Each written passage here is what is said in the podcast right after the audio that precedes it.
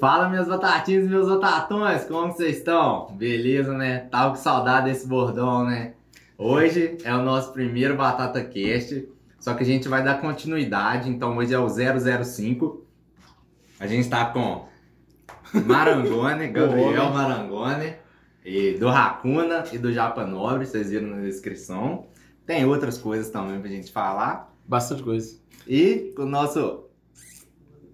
Esqueci o nome? Apresentador. Convidado, hein? Convidado. Então é isso aí. Roda a vinheta pra nós. Pode. ir. Ah, não tem vinheta não, cara. Ainda, mas vai ter a próxima tem. Voltando, voltando. É, é, era mentira, tá, gente? Era brincadeira. Quero agradecer a Off é, por ter mandado show pra gente toda semana com a gente. Os meninos estão aproveitando aí. Mandar um. Eu ainda tô na. Eu ainda tô no meu cafezinho aqui, tomando remédio, mas é isso aí. Semana que vem, se Deus quiser, nós estamos. Agradecer a Nilza Fidelis Buffet também. Hoje mandou mini pizza pra gente. Os meninos já fizeram a festa, Olha. teve nem tempo de mostrar direito. Tava cheio antes, mas agora sobrou aqui. Uma estrela, né? Uma estrela. Aí a gente vai comer durante o programa. Mas é isso, vamos começar. Obrigado por ter vindo. Muito É, obrigado, valeu. Muito bom. Fiquei feliz porque o Batata Cast começou logo quando chegou o Hakuna Batata. É, Então, isso- ca- eu fiquei até honrado, gente. Casa, casa Muito obrigado aí pelo convite. Vocês estão de parabéns aqui. Viçosa tava precisando. A gente tava comentando nos bastidores aqui que é, falta um pouco disso, né? Da, meio que da coragem da gente Uhum. pôr a cara e, e fazer. E você foi pioneiro nisso. E antes de começar qualquer papo, eu já te queria te parabenizar, porque isso foi sensacional e, e tenho certeza que assistir os quatro pra trás e do quinto pra frente vai ser melhor ainda. Então, é, convido a todos que estão assistindo aí pra aproveitar bastante esse podcast e pode ter certeza que o- daqui pra frente vai ser melhor que o meu ainda. Já vou aproveitar e pedir para vocês é, curtirem, comentarem, compartilharem Ativar e ativarem o sininho da notificação. E por favor, gente, se inscreva no canal que ajuda muita gente a crescer e também a outras pessoas conhecerem as histórias dos convidados também, né? E é isso aí. Então, novamente agradecer e aí eu quero perguntar, quero que você fale pra galera, na verdade, seu nome, quantos anos você tem, de onde você veio, o que, que Lança você brava, né? vida. Só joga, meu, que aí nós vamos conversando durante o papo. Não. E, e aí, nós vamos. Bom demais, gente. É, eu- meu nome é Gabriel Marangoni, eu sou natural de São José dos Campos, São Paulo, e vim para Viçosa fazer agronomia, por mais que não pareça, né? Mas vim fazer agronomia. Tenho 30 anos, Caralho. papo ruim, né, cara? Quando você falou idade, eu achei, caramba, mas já tenho 30 anos.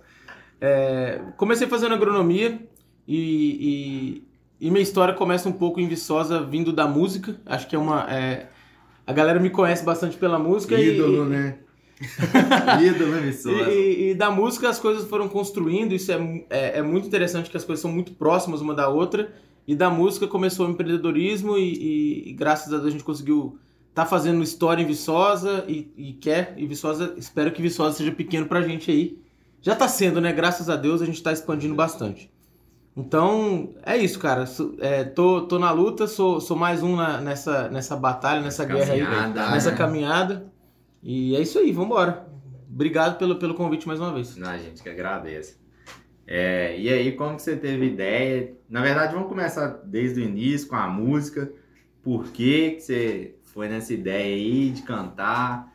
Como que foi? É, que você teve essa ideia? Você já canta tem muito tempo? Bom, a música sempre teve, teve na minha vida. é, realmente, acho que o melhor jeito de começar é falando da música. Eu, desde os, desde os cinco anos, faço parte um, fiz parte de coral, então eu cantei a minha infância inteira, participei de, de, de concursos de, de coral por, por- pelo Brasil, viajei, viajei. Eu nem lembro direito, pra falar a verdade, só que eu era tão novo, eu acho que era o menino mais novo do coral. Então eu viajava com, com, com um coral que chama Alegro Canto. E sou muito grato a eles, porque hoje tudo que eu, que eu vivo, até na minha vida de empreendedor, começou aí, começou nessa, nessa, nessa brincadeira. Então, do coral, é, já emendei numa banda de rock, 14 para 15 anos, chama Banda Valcon, lá de São José dos Campos. Um abraço, meus amigos da Banda Valcon que estão lá. É, Estamos e chegando em São José dos Campos já, hein? é, tamo, o pessoal tá, vai, vai assistir, com certeza, com certeza. E, da banda Valcon foi onde eu entendi que, que a música me emociona, que é o que eu, que eu gosto de fazer pra caramba.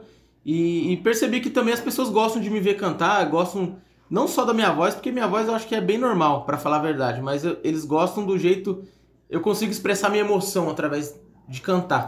E, e- e isso contagia as pessoas, não só eu, mas todas as pessoas que demonstram emoção na hora de cantar, as pessoas sentem um, um diferencial. Então eu já acreditava que o meu diferencial não era minha voz, o tanto que eu sou bom de cantoria, meu timbre, sim a emoção que eu conseguia passar para as pessoas.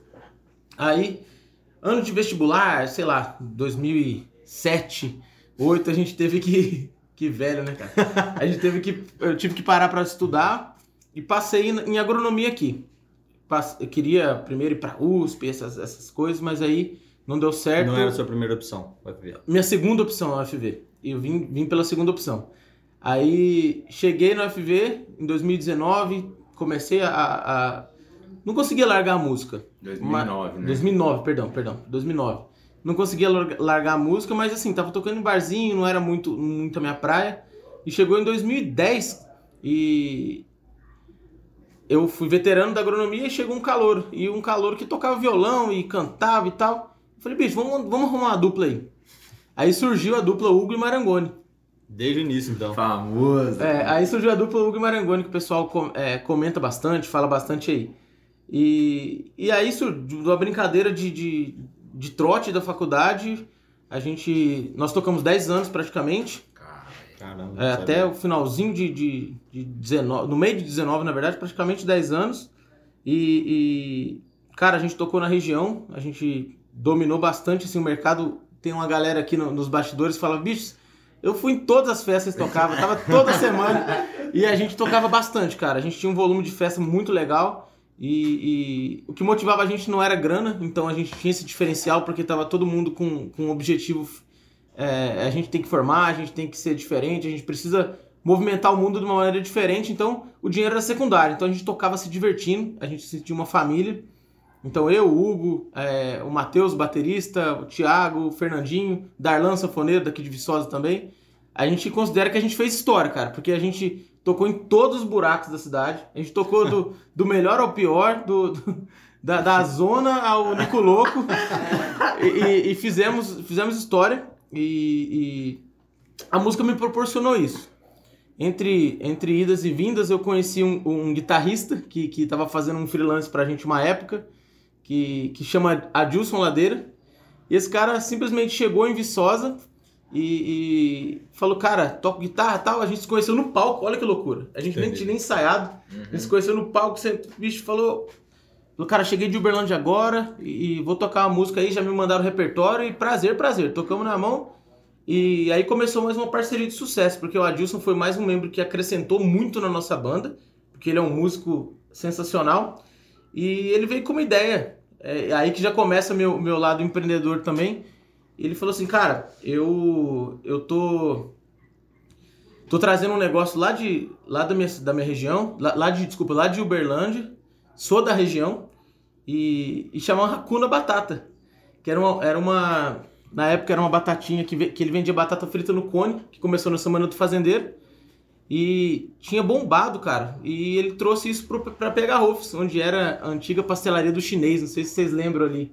Onde é o Hakuna Acho hoje. Não não lembro se eu cheguei a pegar. Era uma pastelaria Ah, do então. chinês ali. E, e ele falou, cara, comecei aí, tô vendendo batata no cone e preciso complementar minha renda ainda, que não tô, não tô alavancado, não, tô, não tá bem o negócio. E vou continuar tocando com vocês. E nisso ele tocou três anos com a gente.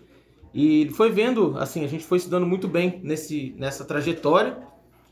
E nem eu sabia, cara, pra falar a verdade, que eu, que eu tinha algum, alguma, algum dom, algum, laço, potencial, algum né, potencial nesse lado de empreender, de empreender. Só que acaba que a gente entende um pouco dos nossos laços. Porque eu nasci, cresci com meus pais é, sendo empre- empreendendo e eu não sabia, porque, pô, sempre, graças a Deus, consegui, minha, minha família me deu é, condições boas de vida, eu estava focado em estudar, em tocar, enfim. E não percebi o tanto que eu, que eu entendia disso vindo de casa. Eu costumo falar que as pessoas. Hereditário, né? Hereditário, é. Eu costumo falar que assim, tem muita história, história bonita de vida. Muita gente fala, nossa, eu vim de baixo, eu cresci e tudo mais. Acho que eu sou a segunda geração disso. Porque meus pais, sim, vieram muito de baixo. Minha mãe, eu lembro uma história que ela contava que, que comeu maçã no Natal. Tipo assim, a realidade super diferente. Meu pai. Sua mãe é uma blogueira, né? Minha mãe virou blogueira. É, meu pai, por exemplo, conta que com oito anos trabalhava na mesa de um bar pro pai dele e tal. Então a história de vida legal, que fala, vamos para virar livro, vamos contar assim, é, são dos meus pais. Eu sou, eu sou a segunda geração. Então eu não sou a geração Nutella do, do, do carinha que, que não precisa trabalhar para viver, mas também não sou a história, história de vida da relação do cara que não tem que não teve nada, que passou fome e tal. Esses caras sim são meus pais. Então, vindo disso, quando é, voltando pro lado do empreendedor aqui, que o, que o Adilson viu que eu tava. Cara, esse menino tem. Ele fala coisa, coisa interessante, ele tá no meio desse, desse, é, desse meio, já tá empreendendo, querendo ou não, a dupla já tava dando super certo, a gente era referência na cidade. Tocava de quarta a domingo, é, às vezes dois, dois shows no dia. Então o negócio estava dando certo. Ele, cara, eu preciso de uma ajuda. E, nesse, e nessa época eu não tinha nada com, nada com Hakuna Batata. Mas surgiu uma oportunidade do cara virar assim: bicho, vamos fazer uma franquia? Aí o Adilson falou: franquia? Vamos. Mas o que, que é franquia? Vambora, vamos, vamos. Topou, entendeu? Pesquisou um pouquinho no Google ali e tal. Você que propôs pro Adilson? Não, uma outra pessoa. Ah, tá. Aí nessa hora o cara virou assim: vamos transformar em franquia. Ele já topou e me ligou, falou: viado, acho que vendi uma franquia. que, só que eu não sei o que é isso, não. Vamos, vamos começar um projeto junto aí, vamos criar uma franquia. E foi aí que surgiu o Hakuna Batata de fato. E é uma palavra que todo mundo fala, né? Todo mundo já falou isso na vida, Hakuna é. Batata, né? Mas aí ele pegou essa ideia e ficou muito boa, né? É, e a história é muito engraçada, porque ele pegou. É, a história do Hakuna, vou resumir bastante aqui, que espero que um dia ele venha aqui, viu, Batata? Ah, não. Ele, é, ele é, um cara, ele é um cara que vai contar que vai ser, vai ser sensacional o podcast dele. É, a história começa em Uberlândia, quando ele estava é, chegando num shopping lá e estava tendo uma feira de empreendedorismo. Aquela, aquele trabalho de TCC da ADM, o cara tem que criar uma empresa simulada e tal. Ah, sei. Aí tinha uma, por sorte, tava sendo, a apresentação estava sendo dentro de um shopping. Aí nessa apresentação no shopping, tinha uma banquinha lá, de um monte de estudante vendendo um racuno batata com timão e pumba e um conezinho de batata. Ele falou, cara, isso é genial, preciso levar pra minha região. E ele tava doido pra vir pra cá. Aí foi que ele, ele programou, organizou, falou pra semana do fazendo ele trazer. O resultado foi um sucesso, arrebentou de vender batata frita no cone. E tem, tem os detalhes que ele vai contar o é, dia que ele vier aqui, vai ser engraçado. É. Mas com esse dinheiro foi o que ele conseguiu é, entrar naquele pontinho ali na, na, na, pastelaria e o Hakuna começou por aí. Uhum. Mesmo assim é um pontaço, né? Na Pegar Rose já, já era um pois pontaço. Pois é, já, já, era um pontaço, deu super certo. Fico imaginando, supondo, tipo, os moleques que estavam vendendo com Pois é, lá eles têm contato ainda? Sem contato, tem contato deles. É tem, tem. Caraca, mano, imagina os moleques vindo, tipo assim, o que que isso virou, tipo assim... Ô, é. mas é igual o McDonald's, né, cara? O cara, os caras tinham o nome e tal, mas não tinha ideia pronta, né? Exatamente. Que o, não, que o Crocs tinha, né? Mas que doideira, tá, mano? Não adianta ter só ideia, né? É, e, come, um e, começou, eu preciso e aí, Mas veio do, do, do Hakuna Matata mesmo, né? Veio do Hakuna Batata, a logo ainda parecia tipo o Timão e o Pumba andando naquela cena do Rei Leão. Aí aos poucos a gente foi, a gente foi tentando soltar um pouquinho esse, esse do, do Rei Leão mesmo até porque o nosso público procurava uma coisa um pouco diferente. Uhum. Mas. Até pra patentear também, né? Isso. É, é, hoje em dia a gente tem o nosso, nosso registro, tá, tá, graças a Deus tudo certo. E o Hakuna hoje conta com 34 lojas. Olha que loucura, cara. Começou dessa história que eu tô te falando, da gente que tocando, que... da gente tocando nos palcos de, de Viçosa. assim, né? Pra isso aqui, ó. É, o Hakuna já, tem, já são 34 lojas. É prazer, vamos passar o som aqui. Pronto, vai virar De passagem de som, de, de, de, de apertar a mão. Hoje são 34 lojas. Graças a Deus a gente tá, é, passou pelos, pelos percalços de pandemia, passou bem. E hoje são 34 e, e eu costumo falar para todos os franqueados que vão que sentam lá na hora de negociar que eu não tô longe da minha casa, eu não tô aqui, não tô nesse momento aqui para brincar de 34 não. A gente quer é, é, é 200 lojas e eu não me canso enquanto não tiver 200 lojas. É para trabalhar domingo, vamos trabalhar domingo. Mas 200 lojas vão sair. e... e tem prazo já para isso? Não, é um... para 200 ainda não, mas para final de 2023 a gente quer 50. E foi, foi começou quando a, a franquear mesmo? A franquia começou em 2015. Ah, tá. Já são 5 anos. É, mas devagar e sempre, né? É, a... e, e, eu não sei como que, como que é o processo para franquear, num processo demorado? Não, basicamente existem existem maneiras de franquear rápido. Não sei se vocês já entendem, conhecem um pouco do mercado de franquia. Tem gente que, que vende 30, 40, 50 franquias no mês. Existe esse processo é, é, meio, que, meio que escrito. Mas a gente do Hakuna, a gente optou por seguir um modelo um pouco diferente. Assim, não sei se vocês notaram, eu sou um pouco humano, cara. Eu gosto de conversar, gosto de sentir as pessoas, gosto de viver. E a gente procura levar isso pro Hakuna também. Então, todo candidato, cara, que entra e busca a gente, a gente quer olhar no olho da pessoa, a gente quer apertar a mão da pessoa, a gente não recebe nada antes de, de, de olhar um ponto pro cara, escolher uma cidade. Então é um pouco diferente dos métodos de franquia. Tem muita franquia que procura é, vamos, ganhar dinheiro, vamos expandir para 200 lojas, 300 lojas, achar um grupo de investidor, comprar a gente e tô milionário pro resto da vida. Cara, eu entendo que eu trabalho com o sonho de muita gente. Então não é a hora da gente de, de brincar com isso, sacou? Então são 34 franqueados que acreditaram em mim e no Adilson. Então são 34 pessoas que é, eu sou muito grato e espero que sejam 200 famílias, pessoas. é. 34 Importante famílias, lembrar disso aí, né? Nessas 34 lojas, cara, dá mais ou menos 350 funcionários. Isso dá mais ou menos mil, fa- mil pessoas envolvidas. Então, assim, graças à minha ideia, graças a essas tocadas, essas loucuras da música que eu tô falando, a gente hoje alimenta mil pessoas, cara. É muita gente. Eu considero Foda eu me considero responsável por isso. Então é, é legal, é, é gratificante. Quando aqueles dias que a gente tá meio triste, que a gente tá pra baixo, fala, pô, velho, tem muita gente dependendo de mim. Não é, não é hora de eu, de eu baixar minha cabeça.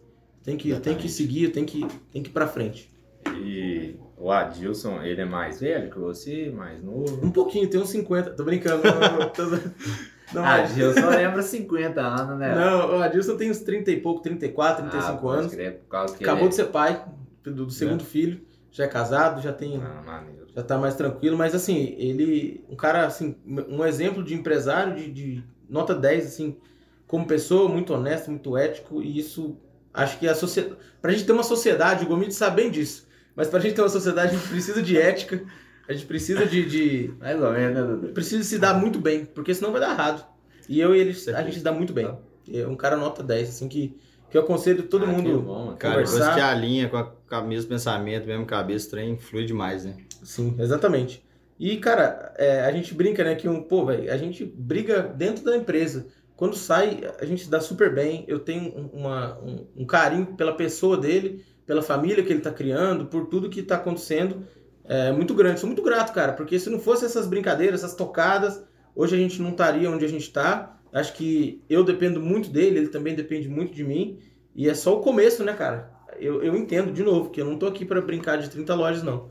A gente tá falando de, de um universo onde, vindo de Viçosa aqui, de Viçosa pro mundo, mas a gente vai chegar a 200 lojas e eu tenho certeza disso. Mas, Eu também tenho. É só você parar pra sentar lá e tomar um café que você vê que o negócio vai dar certo. O Gomide esses dias foi lá, mano. Foi lá. Conversou com a gente. É, Toma um café? Tomou um café, velho. Ah, sabe que vende café lá. não, mas não Não vende, né? não, não, eu sou um consumista lá. Por rapaz. enquanto, não. Vai Por enquanto. Eu sou não. consumidor de lá. Mas em breve a gente vai montar um A, Hakuna. cafeta- a cafeteria do Hakuna. Então, na- a gente tá pra, já tá com o Ah, projeto. Já Já, saiu é, aqui, ó. Já, já- saiu a é, novidade. A gente já tá com o projeto pronto de montar um Hakuna na BR. Vai, lanç- vai soltar um. Hakuna na BR e lá vai ter café, pô. Que Aí massa, vocês estão convidados pra mano. tomar um café com a gente aí. Ó, o primeiro eu quero ir. Eu. É o próximo, é, o precisa. próximo, nosso próximo, nossa próxima ideia foi colocar um Hakuna é, como uma Que parada, ma- sacou? Que maneiro, Massa. mas muito foda mesmo. Então já- Achei já ideia tá E já certo. sabe onde que vai ser, assim, mais ou menos. a Vai ser primeira? ali na região do São Geraldo. A gente já vai montar a primeira, a primeira unidade. E já tá com projeto, a gente já tá bem adiantado. Ah, Espero massa, que.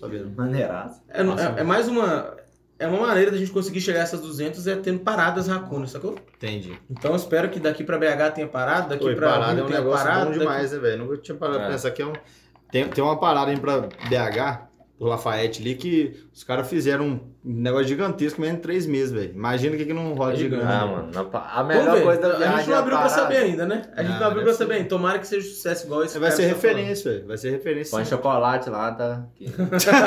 Parada, a galera gosta de comprar chocolate, mano. Bicho, na Papo parada vai ter, mesmo, vai ter mano. parada de descanso pra bicicleta, vai ter momento do café, a gente vai, vai entender porque a região tem muita gente pedalando também. Ciclismo, massa. Então vai ser uma entrada legal. A gente tá, tá aí pra revolucionar o negócio. A gente tá aí. massa, massa demais. Busca inspiração, não, não busca. É, vamos copiar ninguém de jeito nenhum. É a nossa cara, mas a gente, obviamente, procura quem, quem é melhor, não só no Brasil, mas fora do Brasil. Procura Instagram de, de, de Europa, de Estados Unidos, de China, pra ver o que, que tá acontecendo no mundo pra gente trazer pra nossa região. Entendi.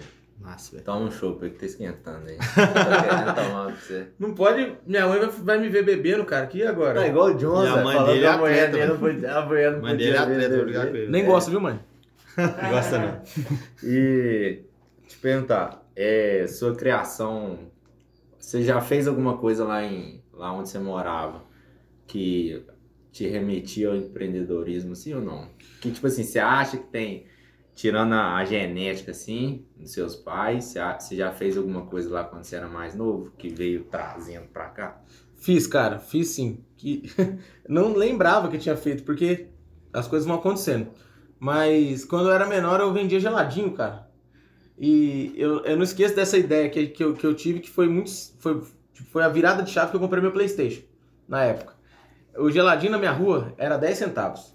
E a gente vendia, vendia, e tinha um outro amigo, amigaço meu que também vendia. E ele era até melhor que eu. Só que porque ele não chupava geladinho, eu gostava de geladinho demais. Aí. Tem que gostar ele- do produto, né, pra é, vender. eu consumi metade do meu produto, tava dando errado. Aí eu fazia o geladinho e tava e 10 centavos, 10 centavos, 10 centavos. E, e tá. Aí eu ouvi falando que num condomínio fechado lá o geladinho já era 25 centavos. Eu, caramba, velho, o povo tá vendendo geladinho a 25 centavos. Eu fui lá, meti um, um isoporzão, enchi de geladinho e falei, vou lá no 25 centavos. Por que, que eu vou vender a 10? No mesmo, o mesmo geladinho. E foi isso que a gente fez, cara. A gente foi lá pro, pro geladinho lá no condomínio e e acabou com, com, com o geladinho lá e foi aí que eu consegui comprar meu primeiro Playstation, na época. Ah, é. Um Vendeu, PS2. vendeu geladinho pra caralho. Vendeu pra Não, caralho. pô, era um PS2, era, sei lá, 300 reais na época. Ó, 300 reais aqui, o salário mínimo era 300 reais, É, era muita pô, coisa. é. Aí comprei um 1.200 PS2 nessa brincadeira aí de vendendo geladinho. E, e, pô, jogando esqueci disso, né, cara? Aí começa por aí. Nessas brincadeiras, nisso. Aí teve uma época que eu tava apaixonado numa menininha lá na época e ela vendia colar de miçanga. Aí eu comecei a ajudar ela a vender colar de miçanga e vendi Ah, miçanga. então sua história quando de viu o negócio- é bem antes então, mano. É, e aqui em Viçosa, cara, teve. Aí vai entrar um pouco quando eu desisti da agronomia, quando eu vi que realmente instalei o dedo e falei, cara, isso não é pra mim. O que, que eu tenho a ver com não agronomia? formou não, né? Não formei agronomia, É, nunca. você pulou isso aí. Só coloquei uma botina pra, pra subir nos palcos pra tocar sertanejo, porque eu nunca fui pra roça de botina nem nada. É, aí desisti depois de dois anos e meio de agronomia. Fui pra. Fui, fiquei seis meses fazendo cursinho pra tentar outro curso e queria DM. Aí já tava vivendo de, de, de dupla sertaneja, tava conseguindo uma grana, mas aí foi que eu desmamei da minha família de vez. Falei, mãe, errei meu, meu caminho, não, não era o que eu queria, mas ao, ao mesmo tempo eu acho justo é, a gente sol, separar, porque se eu é uma escolha minha, então agora é comigo. Rapaz, eu me ferrei aqui em Viçosa, comecei a. Como que eu vivo? Se eu, com certeza, se eu fosse atrás, meus pais iam me ajudar, mas, pô, pedia menos ajuda e tudo por aí vai. Aí comecei a, a, a vender perfume. Comecei a vender perfume na, na região Boticário. aí. Vendi boticário. Não, era- Eu não eram odeio. eram uns concorrentes aí. Comecei a vender perfume e, e um dia eu tava em casa, cara. Nossa, neurado, o que, que eu vou arrumar? Que merda é essa, cara? Com, com que dinheiro que tal? E começou Isso foi quando? final de 2017. Meio pro final de 17. Aí nisso, cara, o cachorro do vizinho começou a latir, latir, latir, latir. Eu, que desgraça esse cachorro, velho. Não tô deixando nem eu pensar direito. Aí eu, eu- eu fui lá, bati no vizinho. Você não quer deixar eu dar uma volta com ele? Não, acho que ele tá querendo mijar. Aí o cachorro fez xixi na volta. falou, Você não quer andar com ele todo dia? Eu falei, não acredito. Eu Mas você já tava dinheiro, com cara. Já. Não, não. O Hakuna. Na verdade, não. O Hakuna não era franquia ainda. Isso foi antes, então, desculpa. Foi 14, é, 15. É, 17. É, foi 14, 15, desculpa. Antes, caralho. Tem que ser antes. 12, 13. isso. É. 12, 13. 16, 17 já tinha, já tinha Hakuna, já tá doido. 300 franquias É, já. tá, tá doido. Foi mal, porque o Hakuna começou em 15. Foi isso. De 12 pra 13, na verdade. É, foi isso que aconteceu isso, cara. Aí comecei a passear com o cachorro da minha vizinha. Eu costumo falar que o meu primeiro emprego foi o Costelinha. Meu cachorro, o cachorro que eu andava. Costelinha. né? A mulher me pagava 200 reais por mês, que eu achava um Que dinheiraço na época pra andar. Tá aqui, pra- passa contar dela que eu tô precisando passear. É, Todo já a dia. caminhada. Todo dia tinha que andar com o cachorro, fazer ele fazer xixi, cocô e. E acabou que eu criei amizade com ela, na época que ele viajava, eu ficava com o cachorro pra ela, enfim. Foi, foi, foi meu primeiro emprego. Até coloquei ele no meu santinho de formando, agradecer o Costelinha. Foi muito massa. Isso me ajudou muito a sobreviver aqui em Viçosa. E Mas Esse aí. você formou depois? Aí eu entrei na DM. Aí depois, depois disso, em, em 2013, eu entrei na DM. Caramba, eu falei muito errado, porque eu formei em 2015, olha só. Você tá muito doido É. já, mano. Esse chopp, esse gole. É, tomou dois goles. É, não. Eu acho que você tem TDAHzinho, velho. Tem não? Tempo, só um pouquinho. só um pouquinho, igual vocês dois, né? Eu tenho mesmo. É, aí nisso, é, for- entrei na, na administração e, pô, já comecei na minha loucura, né? Pô, já, já tô dois anos e meio aqui, quero formar, já tava três, né? Que foi meio ano. Quero formar rápido, quero formar rápido. E o curso de quatro anos e meio, eu acabei as matérias em três. Que isso, mano. Ah, cara, fiz matéria com contabilidade, puxei matéria optativa, joguei facultativa, que já tinha feito agronomia. Formei com três.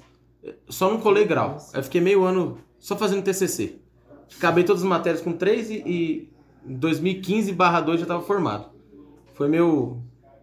Foi minha história. Aí não, não tive muita turma, não tive muita galera. Foi meio que já na doideira de tocando, trabalhando no Racuna. E você consegue usar muita coisa DM hoje em dia? Cara, na prática, o que eu aprendi na faculdade, não. O que eu aprendi na vivência da faculdade, muito. É isso que eu falo. A galera fala assim, "Ah, Dudu, você faz o quê? Eu falo assim, educação. Nossa, achei que você fazia DM. Falei, velho, me fala um cara aí que tem empresa que fez DM, velho. Não tem ninguém que fez. É, a- Entendeu? a- a- Ninguém investe, ninguém faz empresa. as características são diferentes, assim. Não quero criticar um pouco o curso de administração, não, mas claro já que não, criticando, mas é totalmente diferente, né? a, em Viçosa a galera é mais, é mais voltada para administração pública. Tem muita coisa É igual que eles um jogam pro comparativo lado com o que... EFI. Aqui o futebol é gigante, agora vai mudar pra musculação. Não, não é a mesma coisa, né? É. Então aqui, a DM daqui da UFV é voltada para educação pública, para administração pública, embora tenha alguns sobreviventes aí, o meu orientador, o professor Alain, até mandar um abraço para ele também. Ele busca, assim, me chama, fala, cara, preciso que você vá lá, dá uma palestra pra galera e, e- e acaba com o curso, velho. Fala que, fala que você não aprendeu nada e que você precisa de estudar por fora. E, e eu sempre, E eu adoro fazer isso. O próprio Eu adoro fazer sabe. Ele pede pra desconstruir, cara, porque, porque é importante a galera entender que não é só, pô, estuda, ter coeficiente, ter coeficiente, ter coeficiente. Isso não, isso não, não faz um. não forma um empreendedor, cara. Isso forma talvez um bom empregado e olha lá. Então, Um você precisa entender sua- né? suas habilidades, você precisa desenvolver, vai para uma empresa júnior, vai apresentar consultoria, vai bater a cara com o empresário, vai, vai é, virar a noite aprendendo um conceito que você não aprendeu com o seu professor, para você conseguir ter uma certeza e quando você sair do mer pro mercado de trabalho, você já vai estar mais preparado do que. Cara, eu acho, acredito que isso é com todos os cursos, né? Todos É. os cursos são assim. Você Ah, vai é. sair de lá seco, você vai ter que pegar uma, pegar uma- especialização, fazer alguma coisa pra você Com certeza. conseguir seguir alguma área. E queria te perguntar, você lembra pelo menos umas cinco, sim, é, franquias em ordem assim, ou De? as suas franquias do. Raccoon? É, Tipo assim, é... Do início? É, Sim, a As gente primeiras come... lembro, né? lembro. A gente começou. é, o primeiro, o primeiro franqueado foi em Divinópolis, numa loja que tá aberta até hoje. Então era era um cara que, que veio pra Viçosa, acreditou no sonho, falou: bicho, precisa levar isso pra, pra Divinópolis. E nem a gente acreditava tanto, porque ele escolheu um ponto na frente do Bob's. Falei: caramba. Esse cara é doido, velho. O que, que ele tá arrumando? E foi, foi nesse momento, inclusive, que eu entrei. Quando esse cara apareceu e, e meio que eu tava. Eu também tava quebrando a cabeça junto pra entender o que era franquia. E primeiro foi Divinópolis. Aí depois um professor do Adilson montou em Ponte Nova. O Adilson é um vendedor nato, cara. Você senta do lado dele, você vai montar uma racuna pra você. depois foi Divinópolis. Depois foi é, o, o primeiro cara de. Primeiro Divinópolis, depois Ponte Nova. Depois o cara de Divinópolis montou a segunda, que deu super certo. É uma história que o Adilson vai contar pra você quando ele vier, que vai ser que a gente desbancou um gigante desse tamanho assim, o Davi Golias, literalmente. E o cara ganhou tanto dinheiro que ele montou a segunda. A gente tinha quatro lojas, duas dele. E a quinta foi. Aí a quinta, a quinta foi um cara que era dentro de um shopping, que viu isso acontecer e falou: Cara, eu preciso levar isso aqui pra algum lugar também. Aí ele viu essa ideia e levou pra Araxá. E a quinta unidade foi em Araxá. Então foi longe pra caramba, que também tá aberto até hoje. Esse aí foi dentro de um shopping, esse de Araxá. Não, a segunda unidade de Divinópolis foi dentro Ah, de um tá. shopping. Mas lá, eu nunca fui, é shopping grande lá? É um shopping Pátio Divinópolis, é o único shopping da cidade. E não é aquele shopping gigantesco, É tipo igual, BH não é Shopping, igual mas, galeria aqui não, né? mas não é uma galeria igual Ah, o tá, é isso que Shopping. eu né? queria saber. É um shopping legal, cara. Vocês Tem têm? cinema, tem boliche e Vocês tal. têm algum, alguma franquia, um shopping gigante desses daí? Tem, tem. A, a gente, da vida. a gente tem no Shopping Estação BH, lá em, lá em, Nossa, que foda. lá em BH. Então, assim, é um shopping que tem uma estação de metrô dentro dele. A gente compete com McDonald's, Burger King, Ah, Jerônimo, que- KFC. A gente tá dentro, nadando com os tubarões, literalmente. E sobrevive aí, vai. Já tem cinco anos. Que foda. 2016 Show. começou a loja. E você falou assim, é, a segunda foi em Divinópolis, mas tá aberta até hoje. Alguma fechou já? Então, cara, em- é, de, por erro nosso, é, que a gente fala assim, a gente assume e compartilha o erro, teve só uma loja, que foi em Ipatinga. Que é, teve problemas do franqueado, mas a gente acredita que a gente errou feio ponto. Então a gente fechou uma loja. Dentro do mercado de franquia isso é muito raro, cara, porque o franqueador não tem tanto contato quanto a gente tem com o franqueado. Então a galera meio que, ah, fechou uma, não tem problema. Vamos pra outra, vamos pra outra. E pra gente isso, isso ainda é uma dor até hoje, que a gente não, não- não engole, porque a gente errou de fato o ponto. E a única loja que fechou, que não cumpriu os cinco anos de contrato, que é o que a gente estabelece, foi em Ipatinga. Aí, esse- é, tirando isso, teve lojas que de fato acabaram o contrato, a gente falou, ó, a gente não vai renovar, né? Por escolha nossa. Mas isso não é fechar uma loja, foi encerrar um ciclo. É diferente. Agora fechar a loja mesmo foi só, foi só em Ipatinga. Porque franqueada acaba sendo igual um sócio, né, cara? Se o cara não tem a mesma ideia que você. O franqueado é um- é um casamento, cara. A gente fala no- na nossa primeira visita que ele precisa conhecer a gente, conhecer o negócio, conhecer as pessoas que estão dentro, porque é praticamente um contato diário. Todo dia a gente precisa falar com alguém. E não necessariamente eu, mas alguém da equipe. Que graças a Deus a gente tem 11 pessoas hoje lá trabalhando para dar suporte todos os dias para franqueado. Então, pô, é uma arte que tem que fazer, é um mexer no sistema, é ajustar um preço porque mudou um preço de fornecedor alguma coisa, algum auxílio jurídico, a gente faz tudo isso. Então, todos os dias, alguma demanda para alguém, eles, eles vão, vão conversar. Então, de fato, é, tem, é um casamento. Se a gente não, não pensar em, em- em- nessa, nessa estratégia de, de contato diário, de abraçar, de entender que tem fases e fases de franqueado, que o cara tá bem, que o cara tá ruim, é, é isso aí, é um casamento. E, então hoje você tem 30, 34 Quatro. franquias, mas sem contar com as que você encerrou e as fechadas? Ou... Não, é, lojas abertas são 34. Tem quatro Ah, ativas, tá. né?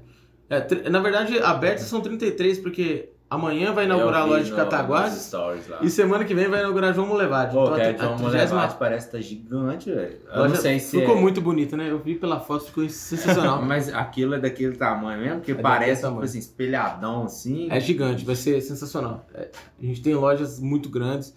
A gente abriu uma loja em Visconde do Rio Branco aqui, aqui do lado, que também tá, tá bombando. A gente abriu tem um mês. Ô, Dudu, vamos Acabou de abrir. inauguração Vamos lá, ter que ir, velho. Tá bombando. Lá, hambúrguer lá. Tá bombando, graças a Deus é, é sucesso. E a gente fala de 34 lojas, mas na verdade são 39, porque surgiu um filho novo aí, que o pessoal costuma falar, que é o Japanobre, que apareceu, apareceu no meio da pandemia. Vamos E- tirar essa. Chega pra cá. Então, põe, põe, traz os já japas aí vou comer logo uma Já- mini vamos. pizza também. Já bota as caixinhas aqui, ó. Pra... Pega. Pega uma mini pizza aí.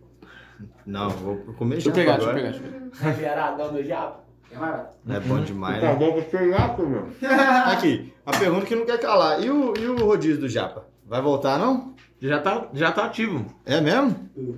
Todas as segundas e terças já tem rodízio no japa. Tava sabendo, não vou ter que ir lá, né? Ô, Divaldo, vem dar um pra Divaldo. Tem um corte. Dá só uma. Uma, né? Justo, né? As outras duas vocês comem, gente. Aí, galera. Quer dar um oi aqui? Chega aí. Você já falou do japa, que hora você vai dar o corte? Sagata Hã? Tem corte não, pô. Tá doido. Pau quebrando, pô. Pega aí que você tá lá propaganda. Pode comer de bola. Pode comer de boa. Vai lá, vai lá, vai lá. Quer pegar uma ali? Não, tô de boa. Blau. Não, Edval, mas você vai ter que abrir essa caixa pra É. gente aqui, velho. Vem Quem vai abrir essa caixa Não, vem, pra vem cá, vem cá, vem cá, vem cá. Vem cá, vem cá. Chega aí. ó. Chega aqui, não, não. Você vai vir aqui, só. Vem cá. Não, tá relax. Cara, envergonhado, né, Os velho? bastidores ele falou, pô, vou abrir a caixa. Não, Edval, pode vir aqui, pode vir aqui. Vem cá, vem cá, vem cá. Oh, meu Deus do céu. Não, tá relax. Aqui, as caixinhas ficaram bonitas, hein, velho? Que isso, é novidade, né? Novidade, acabou de, acabou de soltar essas caixinhas novas aí. ó. Do Não, agora nem tá representando. Ah, era? Nem mostrei. Que massa. Nem mostrei É. pra vocês. A batatinha, eu amo essa batata ondulada aqui, mano. Eu almoço lá toda semana. velho. que bom, velho. Ficamos felizes. Ó, vou abrir aqui a primeira Só caixinha. vai, aqui, só ó, vai. Pra nós. pra Mas aí. Batata, o Japanobre chegou no- nessa, nessa loucura de pandemia, quando, é, é, meio que foi exatamente o que a gente tava falando de franqueado, só que, câmera aqui, hein? só que foi tipo um casamento, cara, que foi dando certo. Nossa, esse é gostoso, hein? Meu Deus, hein? Hum. Aqui, esse aqui já é meu, né? Já vou guardar aqui. Valeu, galera. Será que tem um Hot Philadelphia? Deve ter. Vamos abrir também. Mostra aí também, né? Rapaz. O quê? É um hambúrguer a pouco. Gente, pode comer, trouxe comida pra vocês aí. É, Agora começou a falar do Japa, o Japa Produção já apareceu, né? Pelo visto, vocês vão deixar eu falar, vou ficar falando e. e- e- enquanto eles comem. Olha. Olha. Aí, Tampa não, tá. cara. Tampa não. Tá com a batata frita no sushi aí, vambora. Que dia que vocês vão lançar um sushi de batata frita? Combinação perfeita. Ah, ah, good, hein? Aí o Japa surgiu tem, tem um ano mais ou menos. Na verdade foi em julho do ano passado. Que a gente tava fazendo um teste de cardápio, né, Edivaldo? O Edivaldo sabe, sabe melhor. Olha- que sorte, olha como que as coisas são mesmo. A gente tava fazendo um teste de cardápio que um chefe de cozinha mandou a gente procurar um wasabi pra fazer maionese. Aí o Adilson virou e falou, bicho, eu preciso fazer uma maionese de wasabi. Eu vou procurar o Edivaldo, que é cara gente boa, que tá ali do lado do Japa. Chegou pra entregar o, o, o- Pediu o wasabi, o Edivaldo falou, rapaz, preciso conversar com você.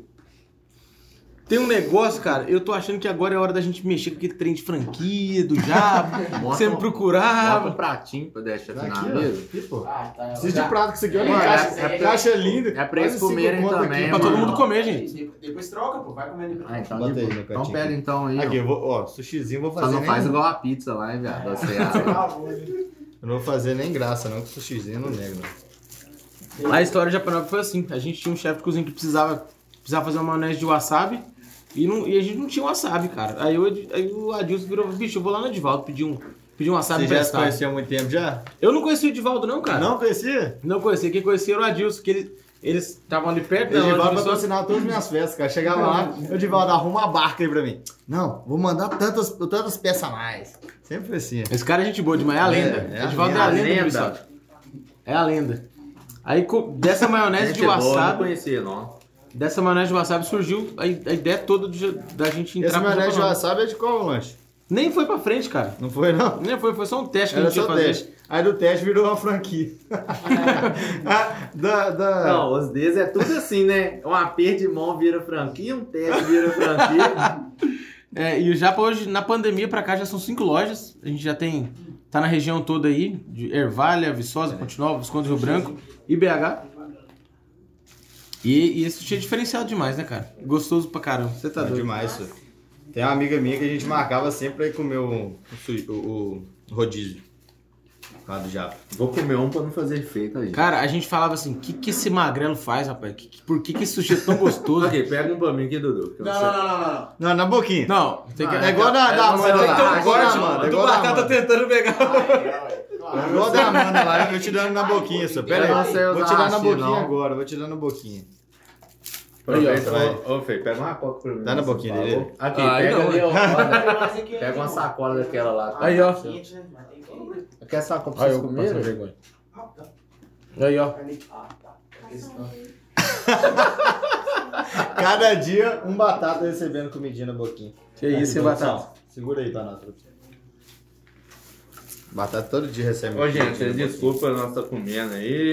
Eu vou ter que comer aqui. Para velho. de falar. Vai fazer o corte, mano? Por quê? É Você manda. Corte não, calma, eu vou comer também. Ah, não, Não. pode cortar, pode cortar, que eu vou comer só essa aqui. Então manda bala. E voltamos. Aí. É bom demais. É, bom demais. Aí, ó. Abrindo. Eita, cara. É, galera, cortamos aqui, né? Porque tava comendo tudo, caixinha tudo vazia, sacola Tem mais nada também, aqui. mini pizza acabou tudo também. O pessoal não, nem deixou a gente falar, já foi comer. É, Dudu empolgou. Vai. Se apresenta- como não empolgar com Apresentar não. meu convidado, serve só pra É comer demais. também. Galera, É isso aí.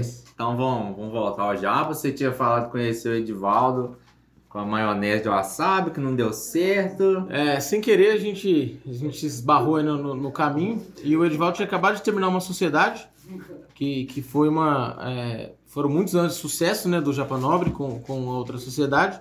E nisso surgiu a oportunidade dele virar e falou: Cara, a gente quer expandir, eu quero crescer com o Japa. A gente já tem um nome consolidado na cidade e, e já montou em Ponte Nova, então a gente já tem duas unidades e tal. Gente falou: Cara, a gente não tá afim de brincar com duas unidades, não. Se for pra, se for pra jogar, vamos jogar. Vamos jogar no hard. Vamos aprender e, e vamos quebrar a cabeça junto. Não, não sabia nem, nem segurar um hashi direito. Até hoje não sei montar um sushi, nem o Adilson, nada.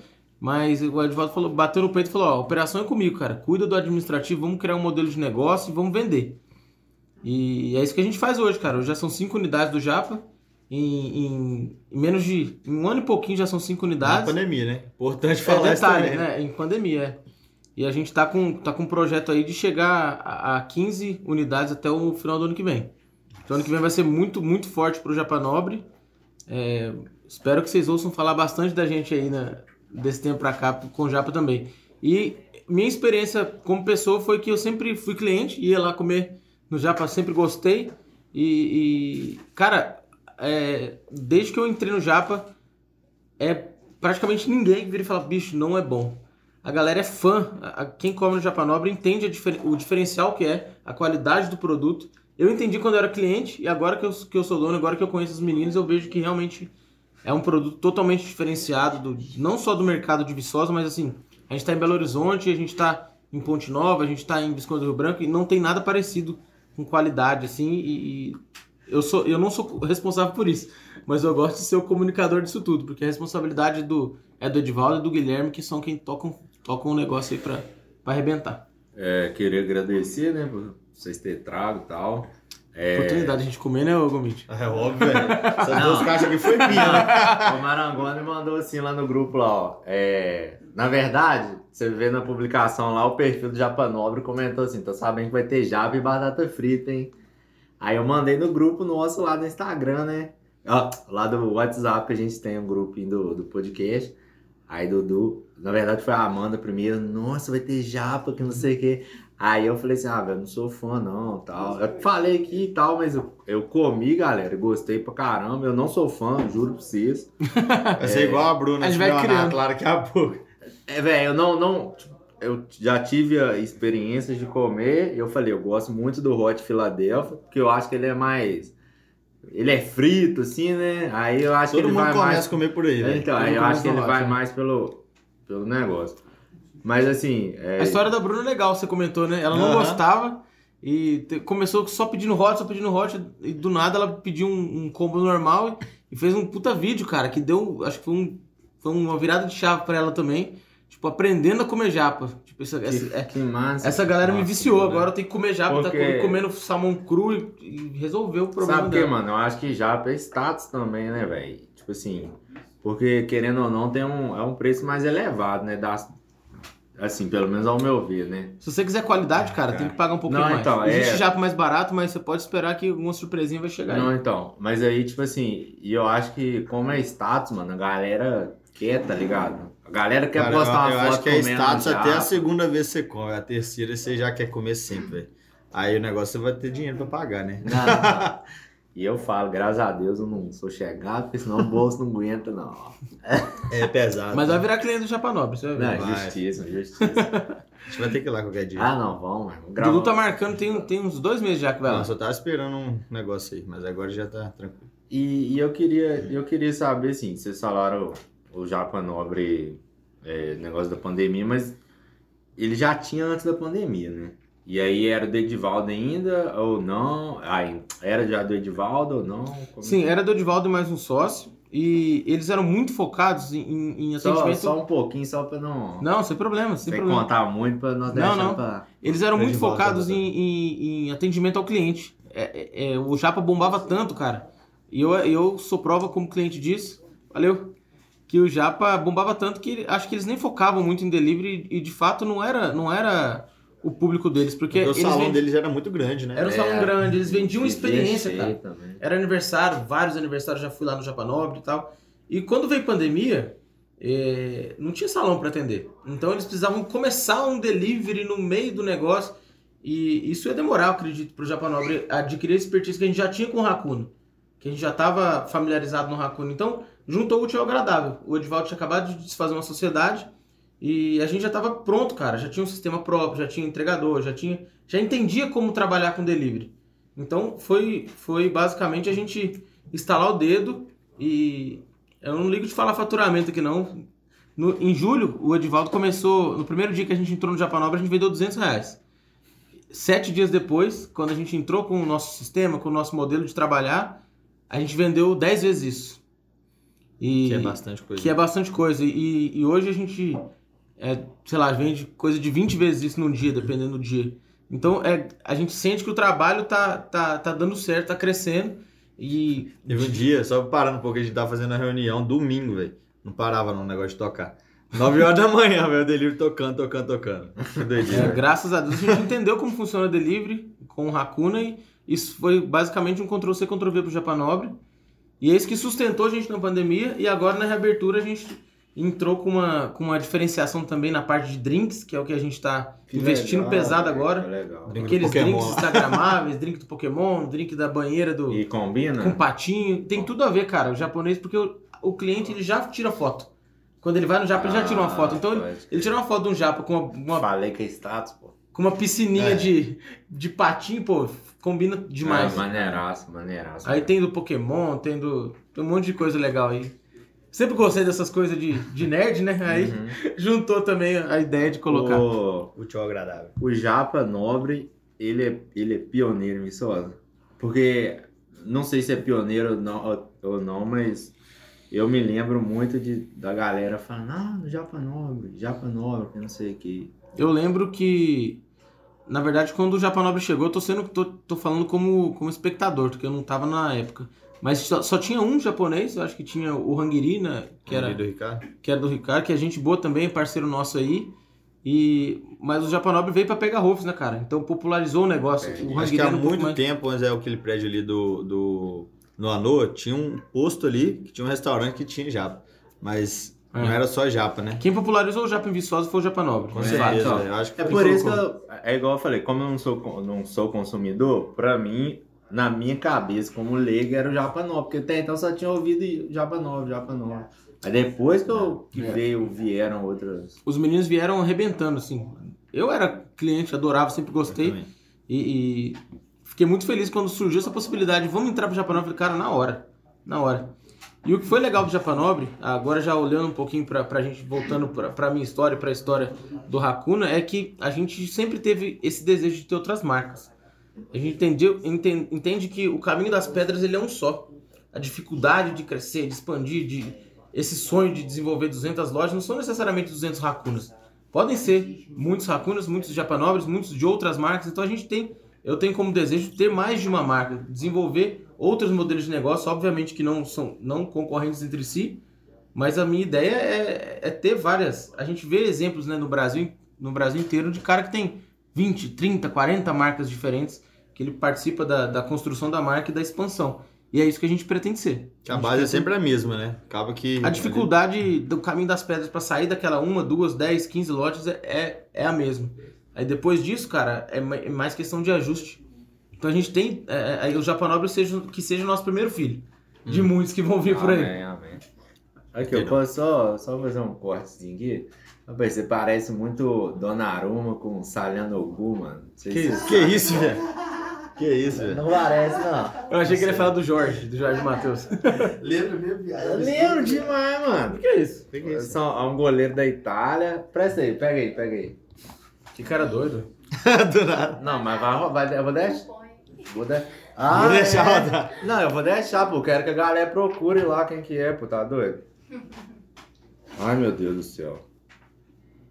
Salha. Olha isso não parece, mané. A mistura dos caras. Mistura de um com o outro Mistura. ainda. Ó, esse que é o Salhanoglu. Que isso, velho? Deixa eu ver. Tô sem ó. Clica na foto. Hum. O Donnarumma é esse daqui, ó. Nossa, Cara, senhora, que loucura. fez um- Eu tava olhando pra mim, misturou duas pessoas. Não, e o nome da galera, o que, que é isso, velho? E É eu... o Dinho, viado. Mano, Mano, modo que o, e o Messi.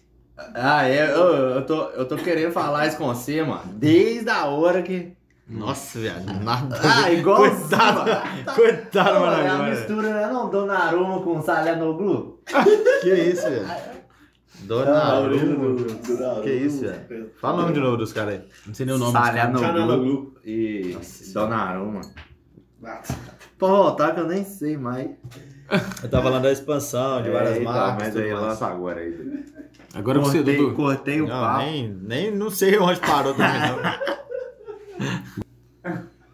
Voltamos. Quadro Pergunte com o Batatão. Ah, não. Tem que ter Tá aquela. começando agora. Pergunte com o Batatão. Yeah! Bom, Yeah, Vamos lá. A Amanda, da nossa produção ali, perguntou se tem projeto para o futuro. Bastante. A gente quer, quer incorporar uma marca nova. A gente quer que o, o Japanob chegue até o final do ano com 15 unidades e que o Hakuna chegue a 50 até o final do ano que vem. 2022, né? Qual? A Amanda ainda. A Amanda Gosto. Pergunta, ela estuda, manda convidada. só- Tá é. socorrendo o podcast, né, mano? Valeu. ela, ela que é o pilar, meu filho. Senão, Obrigado, mano. ela que é o pilar. Qual o segredo para bombar o empreendimento? Segredo entre aspas, assim.